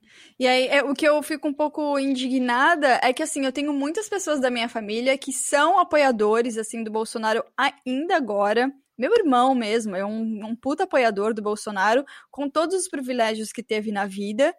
E eu me pergunto por quê, sabe? Assim, o meu irmão ainda é um cara que eu nem coloco muito em questão, porque ele tem uma linha de pensamento muito parecida com o do Bolsonaro. Então, eu nem, nem trago pra roda isso, sabe? Agora, tem outras pessoas que. Tem um, um tio meu que, cara, eles, eles realmente vivem na linha da pobreza. Precisa de ajuda de familiar para poder, é, sei lá, ter comida, sabe? Muita, em vários períodos da vida foi assim. E aí o cara desse vem, me chega e fala que apoia o Bolsonaro, que é conservador também, que não sei o que, que é a direita, não tem dinheiro para pôr comida na mesa e vai apoiar o Bolsonaro, meu filho? Pelo amor de Deus. Aí eu não consigo entender. Aí, aí a minha raiva passa, entendeu? Aí eu, eu finjo que não vejo. Camila, eu consigo entender, mas eu não concordo. Mas eu consigo entender. A questão que quem votou nesse cara não é que ele, tipo, ele acredita mesmo, mas ele era naquela, ele entrou naquela onda anti-PT. Você já assistiu o filme Sim. A Onda? Você já entrou, já assistiu aquele filme Muito bom, por sinal. Não. Muito bom, muito bom. É, é muito bom e recomendo, sabe? É um negócio mais um experimento numa escola, tudo mais. Eu não vou dar spoiler. Assiste, você vai entender um pouquinho. E é um movimento pequeno que vai crescendo, a galera vai abraçando aquilo e é exatamente o que aconteceu no Brasil. Mas eu, mas o que eu quero dizer, sim, eu entendo isso do movimento, mas o que eu quero dizer é que, por exemplo, existe uma minoria, não uma minoria, mas existe um, um, um lado, um pessoal brasileiro aí que tá numa classe super desfavorecida e tem esse conservadorismo embutido. A minha família sempre foi de direita, sempre votou no Maluf. Sempre, sempre, sempre, sempre. A minha família nunca votou no PT. Nunca. Então, mas é engraçado que até no, no podcast do, do, Maurício Meirelles, ele fala assim, nessa situação do Bolsonaro, é que naquele momento que estava rolando todo aquilo, aquilo da, Lava, da Lava Jato, tudo que estava acontecendo, o povo queria um herói, queria alguém que chegasse e falasse, falasse. O que aconteceu? Surgiu o Bolsonaro, podia ter sido qualquer um, mas a galera, surge um cara que tá lá no CQC, falando merda, falando, tipo assim, que respeita a família, que quer acabar. Aí você tá ali num discurso de ódio, ele, ele está fazendo um discurso, discurso de ódio, onde o, o povo quer ouvir isso. Por quê? Porque tá, se sentiu enganado. Ele se sentiu enganado nos últimos 16 anos, se eu não me engano, né? Não, quantos anos? 16 anos. Sentiu isso? Ou seja, é. quando surgiu essa figura de herói. 12 anos. 12, né? Isso. Surgiu essa figura de herói. Então eles falaram, pô, é esse cara ninguém estava nem aí para as ideias, para a parte teórica de, de, presidente, qual o conhecimento que esse cara tem. Foda-se. O que a gente quer é alguém que está ali, ó, falando, é, vai salvar a família, vai salvar o Brasil. Essa... Agora, meio assim, o que, que, vocês acham que vai acontecer na eleição de 2022? O Moro vai ganhar. Deixa, deixa, só, deixa eu só completar, deixa eu só completar Não a acho. ideia do Felipe, deixa eu só completar. Ah, a questão do Bolsonaro, ele se vendeu muito bem como o político antissistema, o político antipolítica, tá ligado? Só que, mano, pelo amor de Mesmo Deus. Mesmo estando 30 anos qual, no, exa, exatamente, no qualquer pessoa, qualquer pessoa que tem um mínimo de racionalidade, vai ver, o cara tá 30 anos. Não só ele, ele tem três filhos na política, não só os filhos, a ex-esposa, não só isso. Mano, o cara tá engessado ali. Vamos falar que o cara é antissistema. O cara é antipolítico. Não. O cara tá lá dentro. Então, quem comprou é burro. Outro, tenho, eu, por mais iludido que for, é burro. É burro. Eu não tenho, é. eu, eu, eu, não tenho muita paciência. Porque se alguém não. nega isso, você pode ser iludido, mas nossa, porque ele, ele bateu no PT. E eu concordo que o movimento anti-PT migrou muito para ele. Mas se alguém falar que ele, nossa, ele vai resolver o problema, cara, mano, é burro. É, que eu é falo, é burro. Era, era o discurso que o cara Eu acho que tem um outro ponto muito importante também nessa história, que é você pega ali uh, as pessoas que, que identificam que ele é um cara preconceituoso, que ele é machista, e as pessoas que se identificam com isso, só que de forma velada, votaram nele também. Então, assim, tem as pessoas sim, que, sim, claro, se deslumbraram com o discurso dele, que é pela família, sabe? Matar que é mais conservador e tal.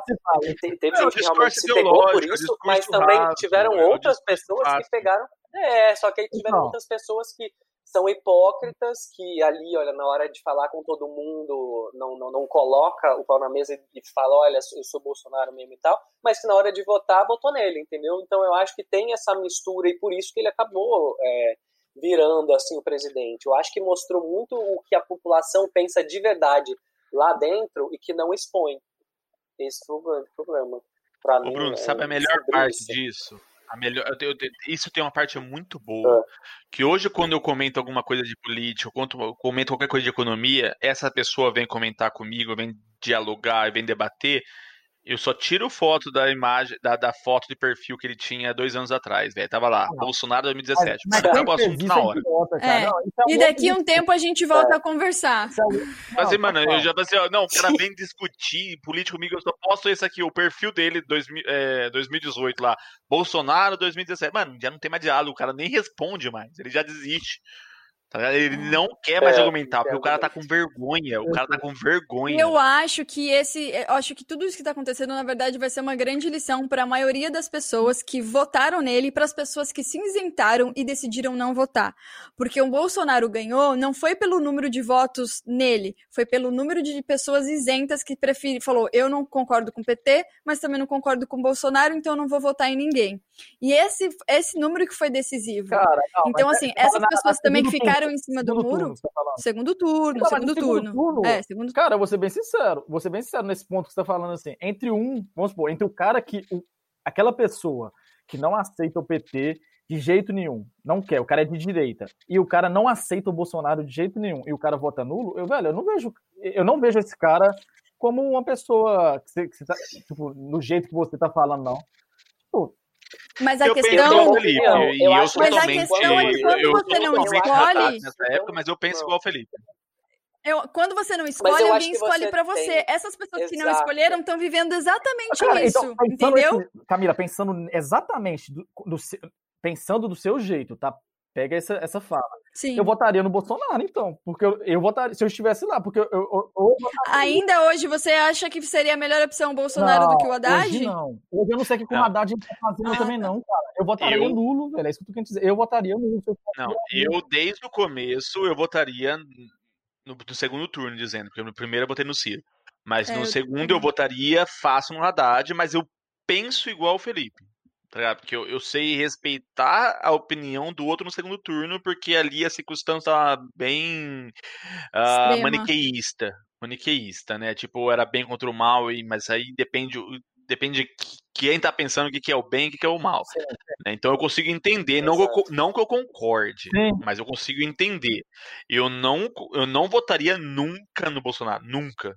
Tá Se me desse ali o cabo da Ciolo. É o cabo da Ciolo, eu votava no cabo da Ciolo. Eu votaria no segundo turno. Mas eu, eu consigo eu entender quem votou no Bolsonaro no segundo turno. Eu consigo entender.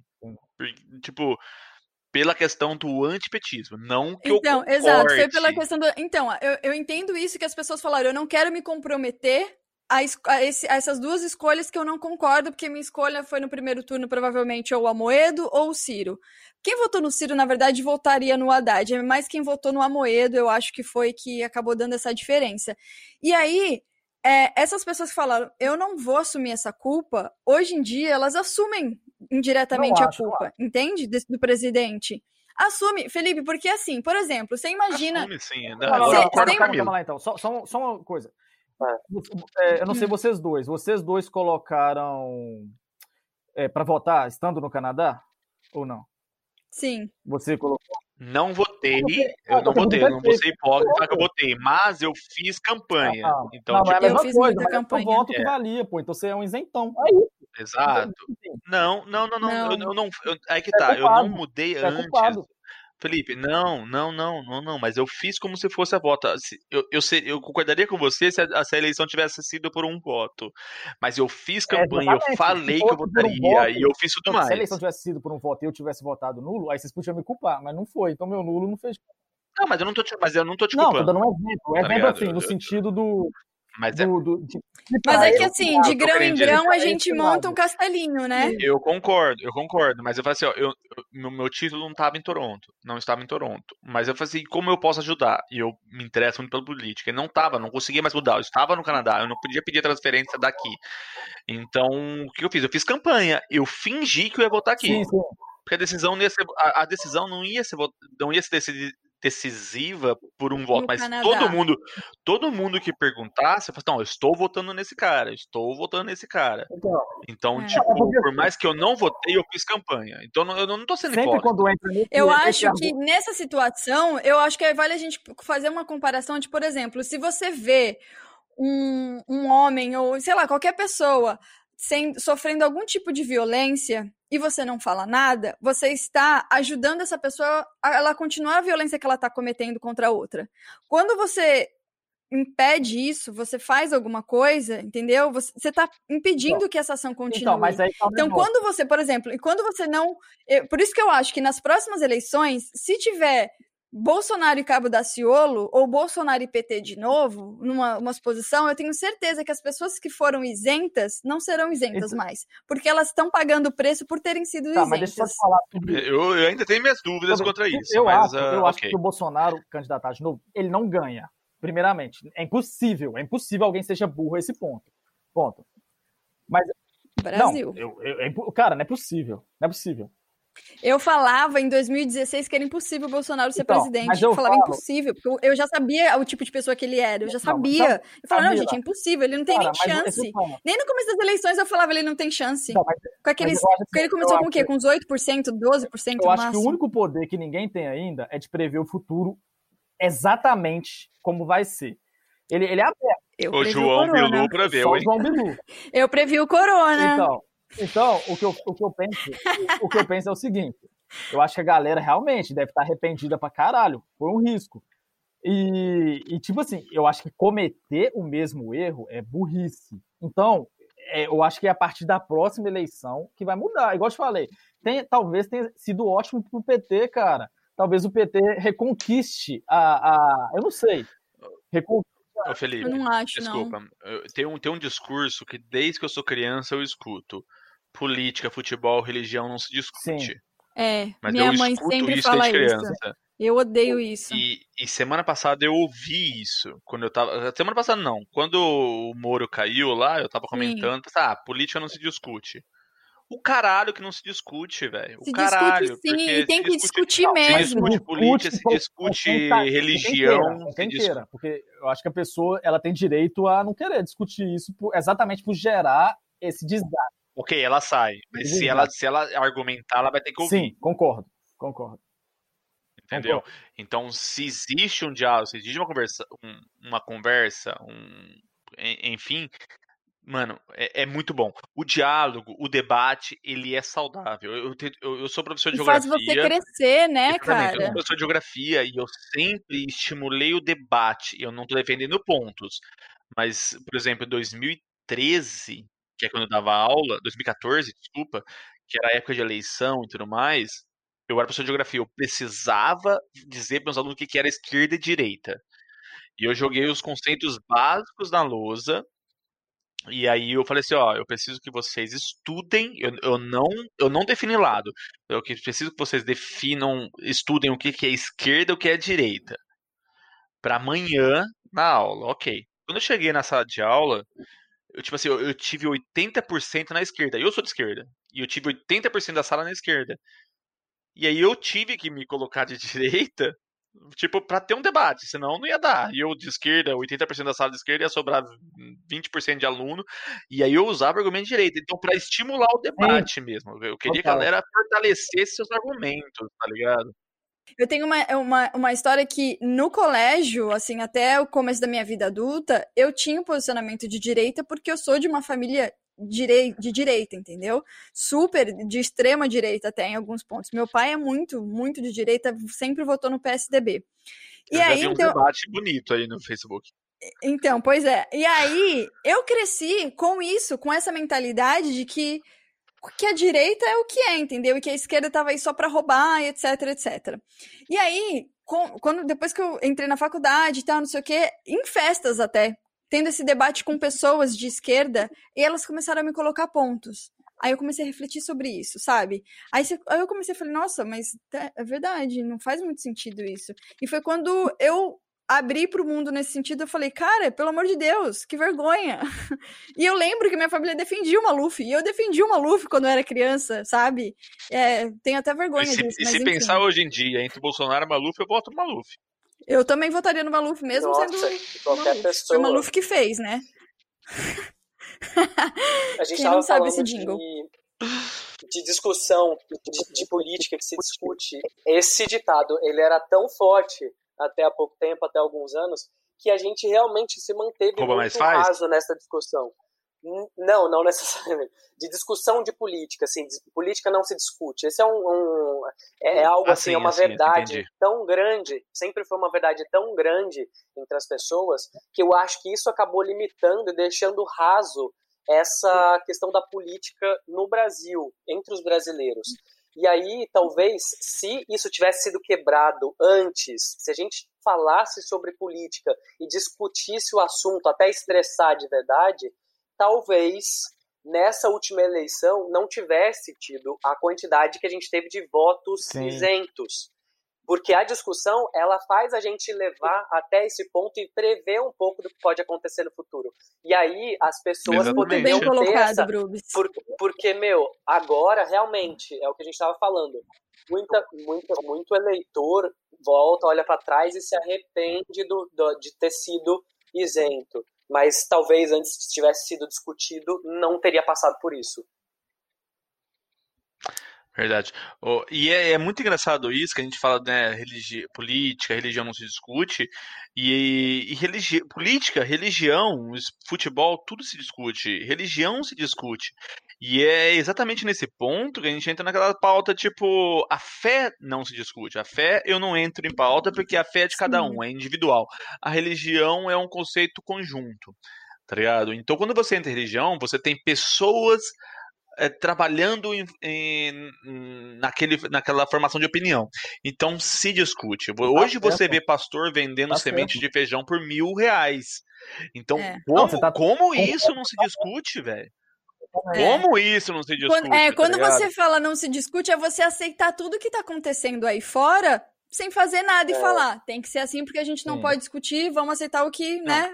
É, você tem a sua religião, tem a minha, a gente não, não tem que é. se chocar aí. Tá o caralho, velho. O caralho, tá ligado? Tipo, religião se discute. A fé não. A é. religião é. se discute. Política se discute. Se discute pra caralho, porque você tem que debater ideia, porque a política envolve a nossa, a nossa vida. A nossa vida é totalmente determinante, é determinada pela política, então se discute sim. Sabe, se você não se não discutir, quem tem uma opinião contrária da sua vai governar é. e vai te afetar. Mas você acha? Tá, futebol, acha. É, futebol foda-se. É uma coisa que não afeta a sociedade. É, uma, tá. é uma mais uma brincadeira. Mas, mas política, existe um limite, assim como eles brincam, ah, existe o limite do humor, o limite, existe um limite para se discutir política ou não? Eu estou falando assim, por, é, por, curiosidade mesmo, porque eu, eu me assustei muito.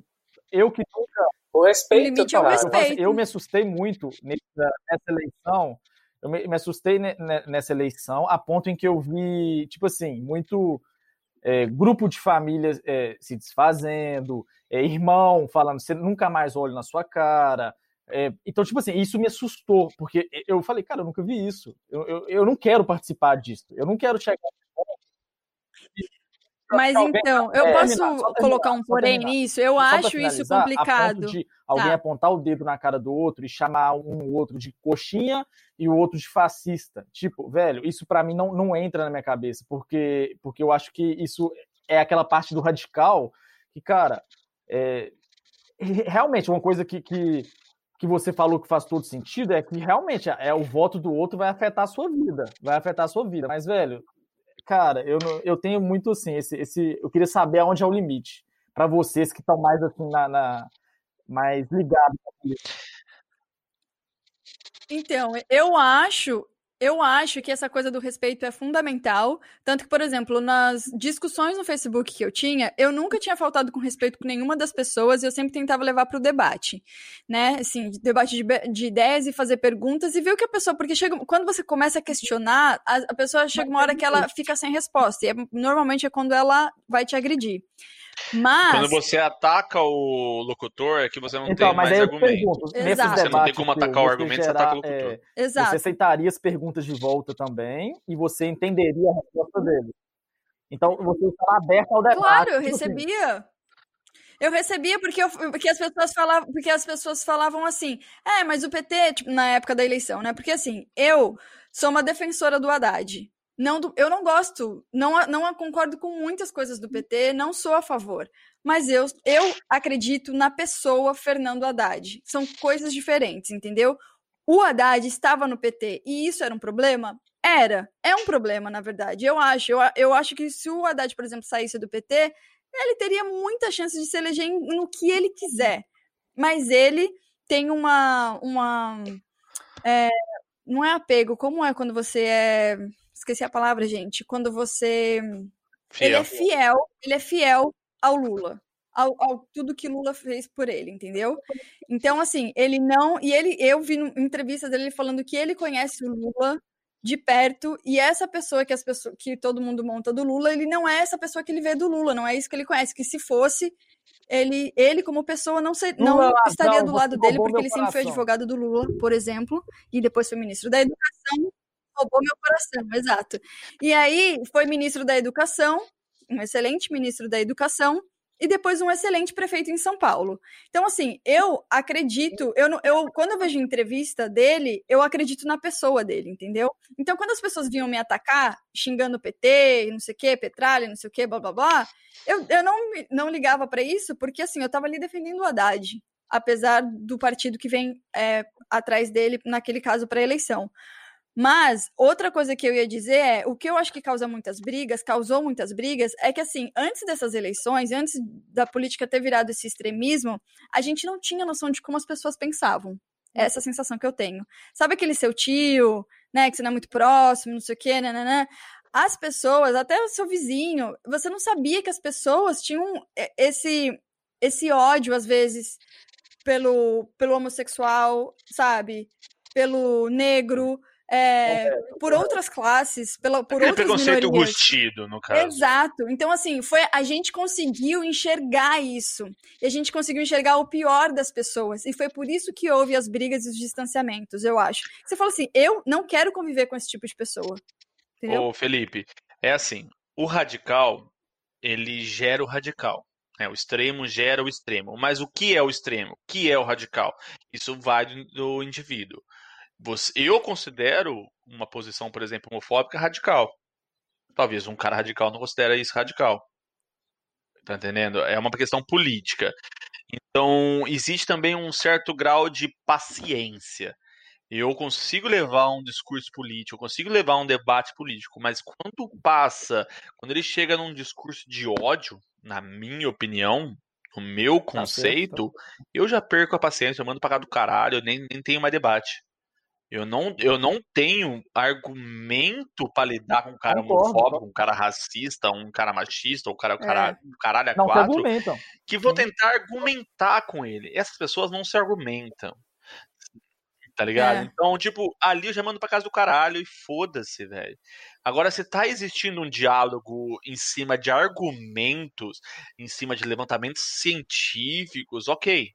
Eu posso dialogar com você, eu posso debater com você.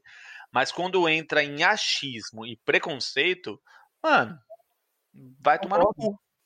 É, é, eu sou uma pessoa que, que, que, deleta, realmente, porque eu acho que assim, quando você entra nessa energia de uma pessoa que vai diretamente contra é, não só o que você acredita, mas é, que é radical, a ponto, por exemplo, de, de ser uma coisa que é em comum acordo, que você fala sobre homofobia, racismo, é, eu não quero entrar em contato com essa energia de frente. Eu quero acordar bem. E se tiver que discutir sobre política, discutir de uma forma saudável, com pessoas que saibam argumentar e falar as suas ideias. E não é, é, trazer a raiva. Porque isso aí, cara, você, você pensa que não é só em política que a pessoa faz isso. Quando ela vai discutir com os amigos, quando ela vai discutir com a é. família, com a esposa, com o marido, ela vai usar as mesmas técnicas. E aí, quando ela usa na política, acaba abrindo para todo mundo, entendeu? E aí não Eu confesso sentido. que eu. É, eu confesso que eu deixo até para poder ver como, como, como que tá o público, como é que tá o outro lado, como é que as pessoas estão pensando, porque senão a gente fica só na nossa bolha. Alienado, é. é.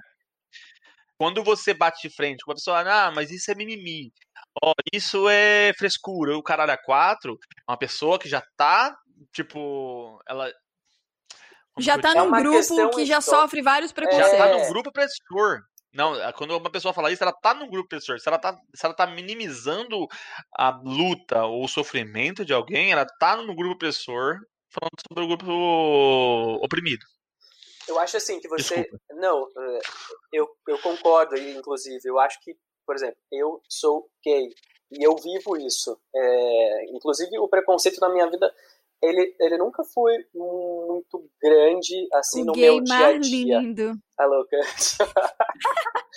tipo, nunca fui, nunca, nunca, assim, sofri um preconceito direto, assim, na escola, nunca sofri um preconceito na faculdade, no trabalho. No trabalho, eu acho que a questão, assim, que mais me aproxima é no trabalho de não conseguir dar alguns passos maiores, porque as empresas que eu trabalhei, a maioria delas sempre foi muito machista. Então, isso é um ponto que pega muito na hora de você conseguir dar um passo adiante ou não. Porque é, o que o seu chefe, quem é superior a você, o que ele pensa, não só com relação ao seu trabalho, mas com relação à sua pessoa, às suas características, é, influenciam muito, e a gente sabe disso. Então, esse preconceito indireto, assim, velado, ele também é, traz muito, muito mal para a pessoa que está ali tentando e ela sabe que ela tem capacidade para aquilo. Então, a pessoa que sofre diretamente esse preconceito, eu no caso gay, eu tenho que lutar ao meu favor e a classe como um todo. Né? Então, assim, o meu preconceito que eu sofro é com relação a, a, ao emprego. Mas tem muita gente que sofre preconceitos assim e elas apanham é, de verdade, agressão física, elas morrem, é, elas não têm o que comer. Eu acho que talvez você não então é sofra tanto. É, e eu acho que você talvez não tenha sofrido tanto, porque talvez é você não. Como a gente chama de a bicha POC, né? Então, assim, você não, não, não é afeminado. É, isso também tem, isso tem também, é, exato. Pão com tem, ovo. Tem, tem também essa, essa, essa segregação, tem várias. O POC é porque é, é, são os gays que, assim, a história é de que usa salto, então faz o POC, POC, POC, POC, POC, POC, entendeu? Bicha mais afeminada também. Mas falavam que era bicha, é, bicha pobre, não? Tem, tem vários pontos. É, pobre, mas agora bicha POC virou um negócio, virou um negócio mais. Todo mundo fala bicha POC, não tem problema, não é preconceituoso, sabe? Ah, mas antigamente Ela é era, era conciliada antigamente era. Pobre, é, é, é, é, é, mas POC fica num, numa aí, categoria aí. Essa, essa é. POC, por exemplo, ela sofre muito mais preconceito, não é só no trabalho, ela sofre preconceito na rua. É ela que leva paulada, entendeu? Na rua, na Paulista. Concordo, concordo, e a gente cara. tem que sensibilizar com esse grupo, olhar que, é, o radical que acontece. E aí as pessoas que estão de fora é. dessa, dessa bolha, desse grupo, é, elas também estão vendo ali que são vidas que estão se perdendo, são vidas que não têm oportunidade. Então é importante você sensibilizar. Eu não sou negro, mas eu defendo a causa porque eu sei da, da, do tempo que eles sofreram de lá para cá e a importância de, de, de quebrar tudo isso. Né? As pessoas elas são preconceituosas por natureza e toda vez que um negro fala sobre é, a necessidade de prestar atenção em como falar, em como cuidar da história, qual é a nomenclatura, eu abaixo a cabeça e falo é isso mesmo, porque eles estão certos. É. Eu acho que essa questão tem que, a gente tem que ser empático. Por mais que eu não seja gay, eu tenho que ser empático, porque os héteros também sofrem com o próprio machismo. Né? Por exemplo, eu acho um homem bonito. Eu não tenho problema de achar um, um homem bonito. Bruno, você é muito bonito. E se você tiver Viu, num Bruno? se você... Obrigado. Na, na, quarentena, meu filho, se você falar mais uma palavra, eu já vou falar, ó, vou trocar um direct com ele. Porque... Já mando nude. Não, mas é sério. O programa de sexo está dois episódios anteriores. Não, mas é sério. Volte duas casas. Eu, eu desde criança não, mas voltando. mas assim, eu desde criança eu, eu acho pessoas bonitas, seja homem, seja mulher, e eu nunca vi problema nisso, mas a sociedade vê. Eu falo assim, nossa, esse cara é bonito. Nossa, desde criança eu sofria bullying por achar um homem bonito. Sabe? E não era que a pessoa, nossa, eu estou atraído por esse cara. Não, eu não me sentia atraído por ele, mas eu achava ele bonito. Eu queria ser igual aquele cara. Eu, eu também sempre fui assim, de achar a mulher bonita, de querer ser igual a ela. E não quer dizer que eu tenho uma é. atração, é. uma atração física, uma atração sexual, nem nada. Mas o próprio homem hétero, ele sofre machismo. Sabe? Não igual. Eu não tô querendo comparar, tipo. As dores. As dores. Mas eu tô dizendo que o, o próprio cara que é preconceituoso, ele sofre com isso para deixar de ser babaca, porque ele tá sofrendo com isso. Vamos, vamos ser uma sociedade igualitária, né? Concordo com você, cara. Por quê? Porque o homem sofre muito esse preconceito dos próprios amigos héteros. O que, que acontece? Você vai ali, você vai chorar, você vai chorar perto de um amigo seu, o cara vai te criticar por isso. Você vai sofrer um, um, um machismo. Posso chamar isso como machismo, Camila? Pode. Ou não? Com certeza. Com então, certeza. então, aí o cara vai, você vai chorar perto de um amigo e fala, pô, você vai chorar, você não é homem, não? Aí você vai chegar pro cara e vai falar, pô, você acredita que teve uma menina que tentou é, me, me beijar é, e eu não quis, aí o cara virar pra você e falar assim: ah, o que, que é isso? Por que você não quis? Você não é homem, não? É isso, cara. Isso que tem que acabar na sociedade, velho. Tem que acabar na sociedade. É, essa é a parte do machismo, cara, então, que vocês colocam como uma. Mas o machismo um vai ficar para um outro programa. A gente já discutiu isso. Você pode voltar várias casas e procurar sobre o assunto machismo. A gente já está mais do que estourado. Esse é um episódio polêmico. Aliás, esse é um episódio aliás, bem polêmico. Se nesse episódio. Fica a dica aí, ó. É muito é. legal. Assim, no próximo episódio, qualquer homem que queira participar, a gente avisa que o quê? Vai apanhar, ok? Então a gente segue com o programa. Vamos para as nossas humilhações, exaltações Da semana, indicação, ok? Solta a vinheta!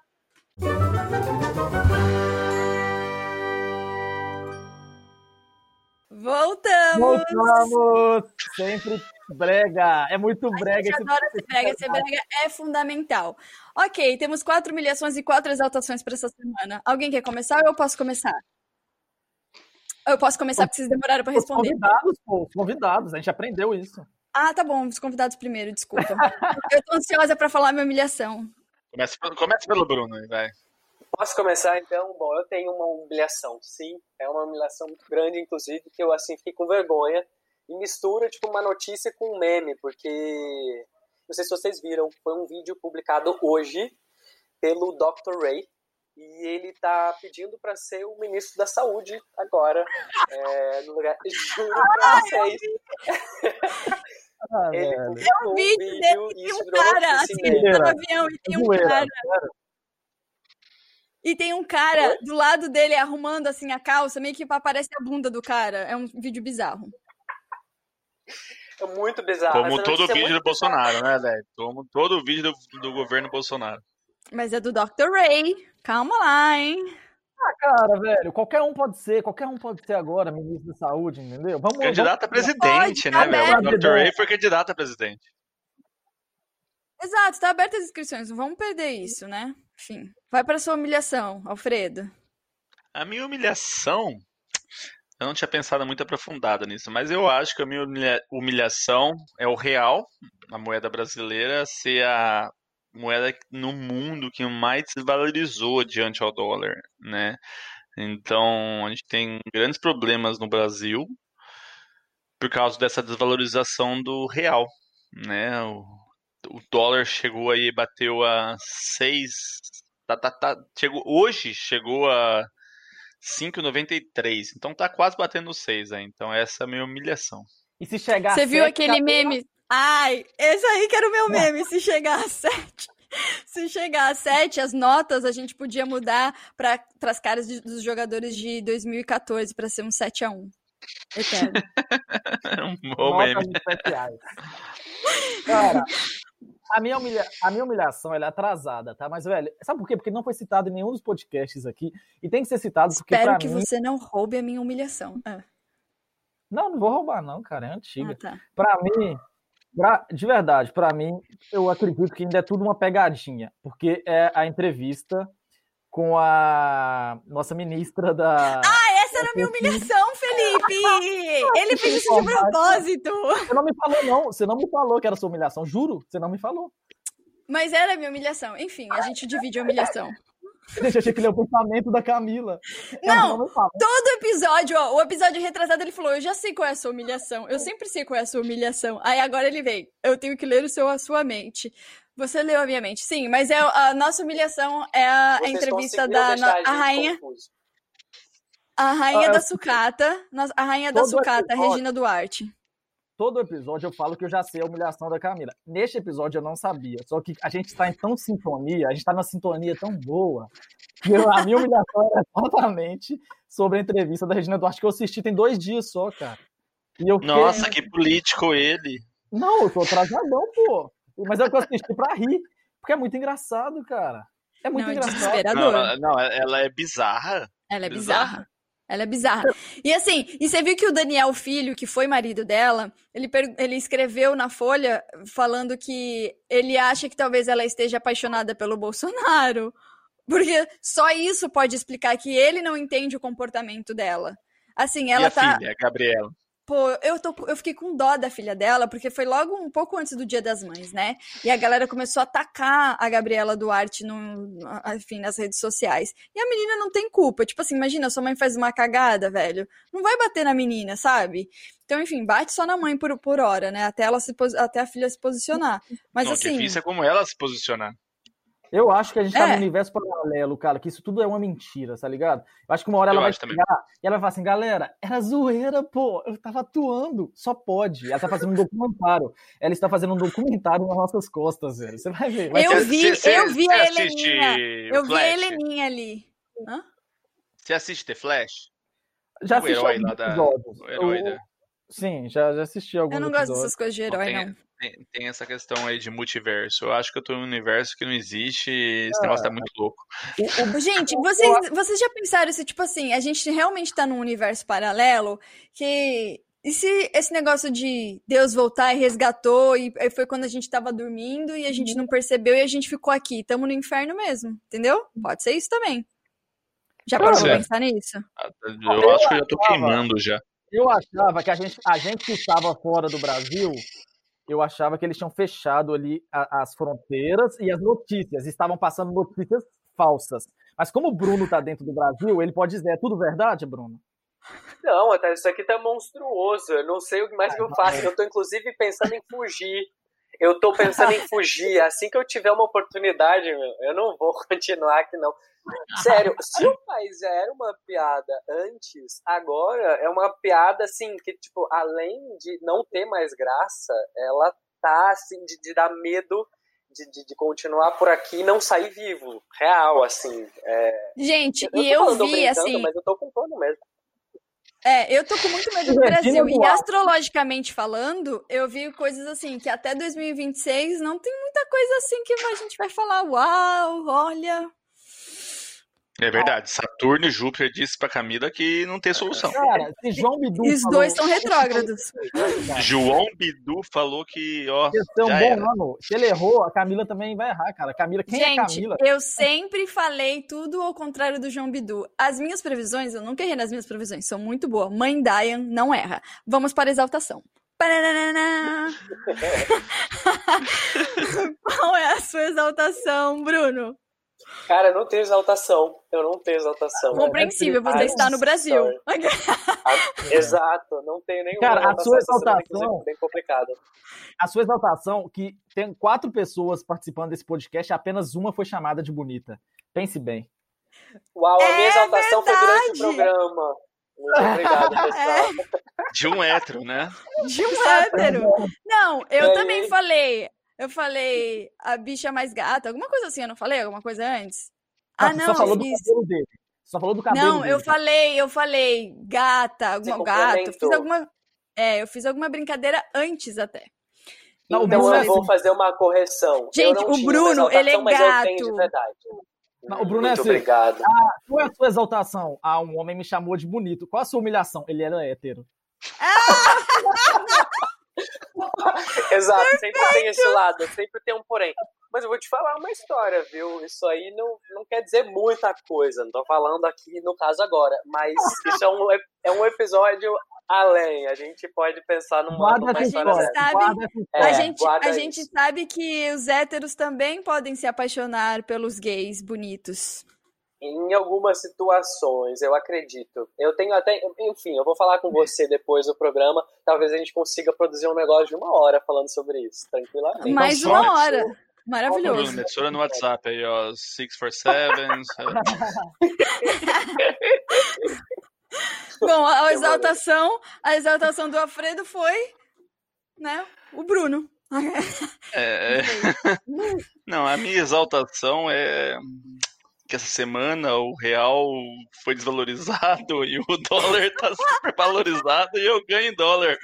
Tá e ele tá rico. É, eu tô rico, é, tipo, Desculpa, pessoal, mas o dólar tá batendo aí seis reais, mas eu ganho em dólar. Então essa é, é a minha tô, exaltação. Tô pensando tá se eu compro um apartamento de frente pra praia à vista. Eu volto pro Brasil e compro ou o Acre ou o Ceará, sei lá. Gente, eu tô eu aqui tô na qual... sala. Obrigado. Eu, eu, tô em dúvida em qual estado eu vou, eu vou comprar, sabe? Mas vou, eu, eu vou esperar, eu vou esperar o dólar, quer dizer, o real cair mais um pouco, né? E o dólar subir. Felipe. Cara, a minha exaltação aí, vamos lá. É, são duas notícias assim. É bem, uma é Espero que você não tenha copiado as minhas exaltações que eu mandei no Instagram do Humilhados e ele tem acesso. Eu mando Cara, mensagem para mim mesmo. Eram, eu achei que você tinha mandado para mim aquelas duas e eu já ia falar elas. Tô brincando. Tô brincando. Nossa, Felipe! ele vai ser não. expulso desse podcast hoje. Ó, oh, vamos lá. É, primeiro que a partir, a partir de segunda-feira pelo menos aqui, eu acho que acredito que em Toronto também. Toronto eu vi que vai fazer até 30 graus durante a semana que vem. aqui agora vai chegar, aqui semana que vem tá tudo 17 graus. Então, assim, cara, graças a Deus o frio tá acabando. Porque graças tá desde a Deus é verão. Velho, chegando o calor, isso para mim é uma exaltação muito boa. Então, assim, é. principalmente onde eu moro, que é tranquilo poder sair, que é poder sair aqui, que, que não tem muito perigo. E que em Ontário, pelo menos assim, porque meio que tudo em volta no Canadá, aqui nessa região, segue um pouco Ontário. E tá para acabar a quarentena dia 1 de junho, junho. Então. Mas sabe? todos os eventos do verão foram cancelados. Então não sei, são alguns business que vão voltar. Alguns business vão voltar a partir de semana que vem. Tipo, eu vi que é business de cachorro, etc e tal. Enfim. E, por, e outra coisinha rapidinho também é que. Já até esqueci, porque você falou isso aí e eu esqueci. Mas tá bom, já tá bom isso aí que eu falei. Só Gostei, complementando a sua, a, a sua exaltação, ah, hoje eu já entrei nesse ritmo de verão e já mudei a roupa de cama, que é a roupa de cama de verão, sabe? Pra ser levinho, não ter mais. Eu já, mais guardei, aquele... eu já guardei os casacos no vácuo. Ou seja, não tem mais casaco, cara. Eu tô feliz de um velho. Agora é um Eu nunca guardo casaco, tá sempre no closet, enfim. A gente e nunca sabe. É que você tem casa grande, Camila. Então, é verdade. Pequena, eu, guarda, eu moro num castelo. Eu moro num castelo, entendeu? Então eu tenho um closet gigante, eu entro nele, eu sento, me maquio, faz uma. É gigante. Isso é uma mentira, ok? Mas enfim, sigamos. A minha exaltação é para a Prefeitura do Rio, que eles estão fazendo um delivery para poder incentivar a adoção de cães. Então, basicamente, as pessoas podem escolher pelo site é, que chama Entrega Pet, ou enfim, tem um aplicativo, eu acho também. E aí eles, as pessoas escolhem um animal pelo, né, pelo, pelo site e eles fazem esse delivery do cachorro para adoção. Então, assim, gente, adota um doguinho. Tem tanto dog precisando de uma casinha. Parabéns, muito bom, Crivella. Tamo junto. É, vai, isso aí, Crivella. Fez alguma coisa, paz. Que fofura! Não, mas, meu, olha, tem muita gente que tá passando a quarentena sozinho, de verdade, assim, tipo, e, meu, é, você sabe que a companhia de um cachorro é muito gostosa. É um carinho muito, muito bom, assim, né? Importante. Gostei. Saudade. Uma exaltação. É isso aí. É. Então vamos para as indicações da semana. O que você está vendo, lendo, ouvindo? E é isso. Então tá, quem tiver um podcast bom aí, por acaso, se alguém tiver um podcast bom para indicar, um podcast que daqui do Canadá, entendeu? Alguma coisa do tipo para indicar, é bom indicar agora nesse é, Essa é a hora. Não, não na verdade, falar, não é Deixa hora. falar primeiro. Essa não é a hora. A hora, a hora de indicar suas próprias coisas é no final, Felipe. tá, pode começar então? Pode, Brubis. Bom, é, eu tenho uma indicação é, de uma série que chama Pose. É, ela não é uma, uma série nova, ela é do ano passado e ela traz a temática gay, LGBTQ+, num universo assim que eu, como gay, eu não conhecia. Então eu acho muito legal justamente para mostrar a quantidade de gêneros que existe. Então ela se passa em Nova York na década de 80. Ela fala sobre todos os preconceitos que existiam na época e que hoje eles ainda existem. Depois de 40 anos, eles ainda acontecem. E eles trazem toda essa história de uma forma assim bem glamurosa, é, de uma forma muito divertida. Então ela é uma série leve, mesmo falando sobre o preconceito e mostrando todos os pontos, sabe, assim que é, esse esse público é, marginalizado passa durante toda a vida e que assim nem quem quem está dentro dessa desse grupo necessariamente sabe sobre as dificuldades todas. Então, assim, é, eu acho uma série muito fundamental para todo mundo assistir, para saber e se colocar. É bem o que a gente estava falando, assim, para se colocar no lugar da outra pessoa e conseguir identificar alguma empatia com aquilo. Né? Porque, na maioria das vezes, o que eu acho que acontece é uma, uma, uma ignorância, é, uma falta de conhecimento é, com relação. Sobre o, é, sobre o assunto, né? É, exato. Exato. Então, tipo, meu, é uma série muito gostosa. Tem uma Onde trilha tá? sonora muito boa no Netflix. Netflix. Ótimo. Tem, tem 12 episódios, assim, eu assisti em dois dias. É muito legal. Boa. Boa. É, alguém quer ir ou posso? o próximo convidado. último. Ah, não, então vai, Alfredo. Eu, eu não tenho uma indicação, na verdade eu teria quatro, né? É, eu queria falar um pouquinho dos podcasts aqui de Toronto, né? Tipo, nossos amigos aqui vivendo. Eu começaria pelo Humilhadas, da Camis, né? que fala sobre humilhações, exaltações diárias. Então, no caso é, é esse bom. que vocês estão ouvindo. Exato, sigam lá, né? Acompanhem. e eu, eu tenho também a indicação do Taligated, que é o podcast do Busco, né? Ele, ele, fala um pouquinho sobre a vida aqui em Toronto, uma questão, ele, ele aborda mais a questão de filme, cinema, séries, porque eles são três pessoas, que é o Bosco, a Júlia, o Mauro, eles fazem cinema aqui em Toronto, então eles abordam bastante esse tema, então é um podcast muito interessante e um nível técnico muito alto, acho bem legal vocês conferirem. Ah, tem o Network para Brasileiros, o NPB, que é um podcast um pouco mais sério, né? Mas é muito interessante para quem quer se formar por aqui, eu super aconselho. É, então adiciona lá Network para Brasileiros ou NPB, você vai achar nas principais plataformas. E por último, não chave de ouro, mas um podcast também interessante e importante, que é o Pinga com Maple, que ele aborda um pouquinho a vida dos brasileiros vivendo, do, vivendo aqui no Canadá, né? Tipo, de uma forma mais descontraída, um bate-papo numa mesa de bar, né? Que fala sobre a nossa vida aqui. Enfim, esse podcast é o meu. Por coincidência. Ou seja, ouçam. Ou seja, ouça, adicione, a gente tá no, no Spotify, no Apple. Exato, no Apple Podcast, no Google Podcast, no Castbox. E vamos lá, pessoal. Esse é o nosso grupo de podcast aqui em Toronto. Super indicação.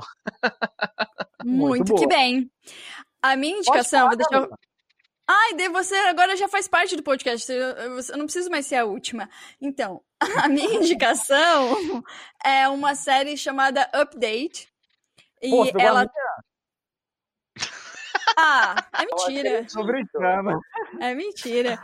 Mas é, ela tá no Amazon Prime e fala justamente sobre um afterlife. Tipo assim, depois que a gente morre, é super tecnológica a série.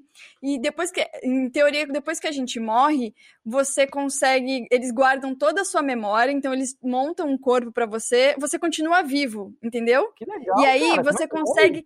E você consegue ter acesso, você consegue conversar com as pessoas que estão vivas na vida real. E se passam várias coisas dentro dessa série, entre essa distância da vida real e o afterlife, entendeu? Mas é muito legal. E eu vi em um dia update. Tá? E quantos episódios? Acho que foram uns 12, se eu não me engano. E ah, eu vi é uma temporada um... só, isso É uma fim? temporada, é a primeira temporada. Eles lançaram semana passada. E assim, tá muito legal. O ator principal, eu não lembro o nome, mas ele é um gato. Então é também comédia. vale a pena. É tem, tem um pouco de comédia, tem um pouco assim. Às vezes tem, tem muito de entretenimento, mas tem coisa que você fala nossa, velho, que sem noção. E tem coisa que você fala, nossa, uh, você fica assim, sabe? Tipo, ai, o que, que vai acontecer agora? Vai acontecer agora. Então, tem um pouco de tudo, assim. E eu gostei muito, porque fala muito dessa. do que a gente ainda vai viver. O, o, o, a série se passa em 2033. Então, assim, fala de um futuro, sabe? Onde os carros não. As pessoas não, não precisam mais dirigir, tipo, segurar volante, sabe? Você, o carro é todo motorizado. Então tem várias coisas assim. Eu não sei por que, o Bruno tá rindo, velho. Cax, deixa eu resolver um negócio com... Não, eu quero resolver um negócio com você, só porque é o seguinte, os cachorros agora, eles acordaram as galinhas, porque tem galinha aqui também. E aí... Você mora onde, amigo? Na casa Minas da minha mãe. ou São Paulo? Não, em Guarulhos, Guarulhos. mas a minha mãe, a, a casa da minha mãe não dá pra acreditar. Não e, é, aí... e não é uma galinha, são várias. Tipo, tem umas 10, eu acho. Tem uma 12. Tem 12.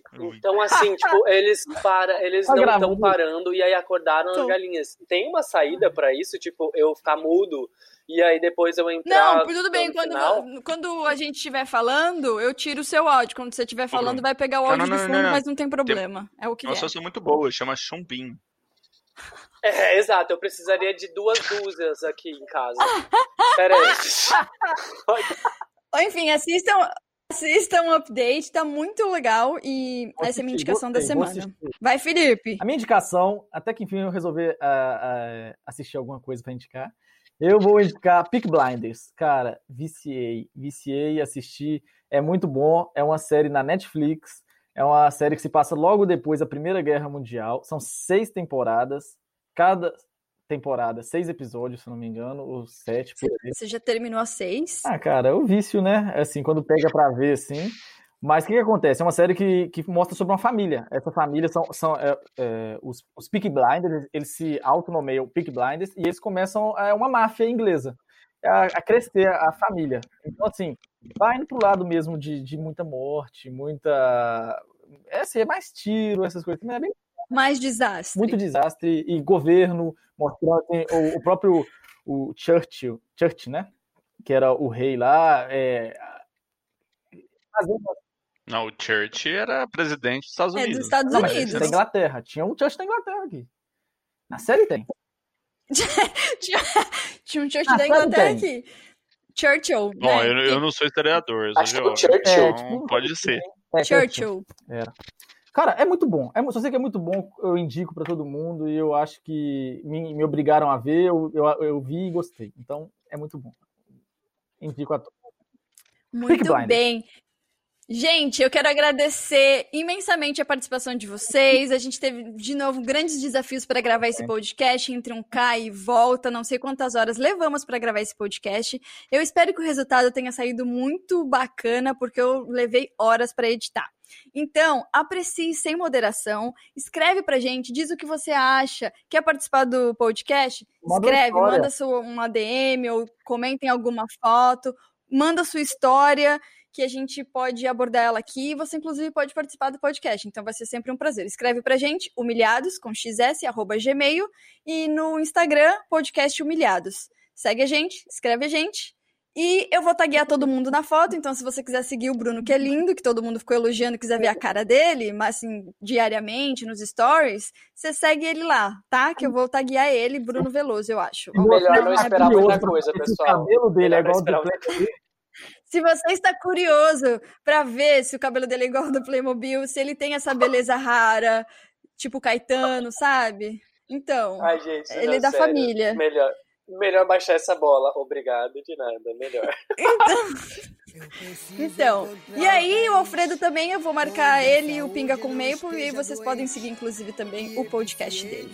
Então é o seguinte. Valeu. Muito obrigada, uma ótima semana. A gente volta a gravar em outra ação porque foi muito delicioso conversar com vocês.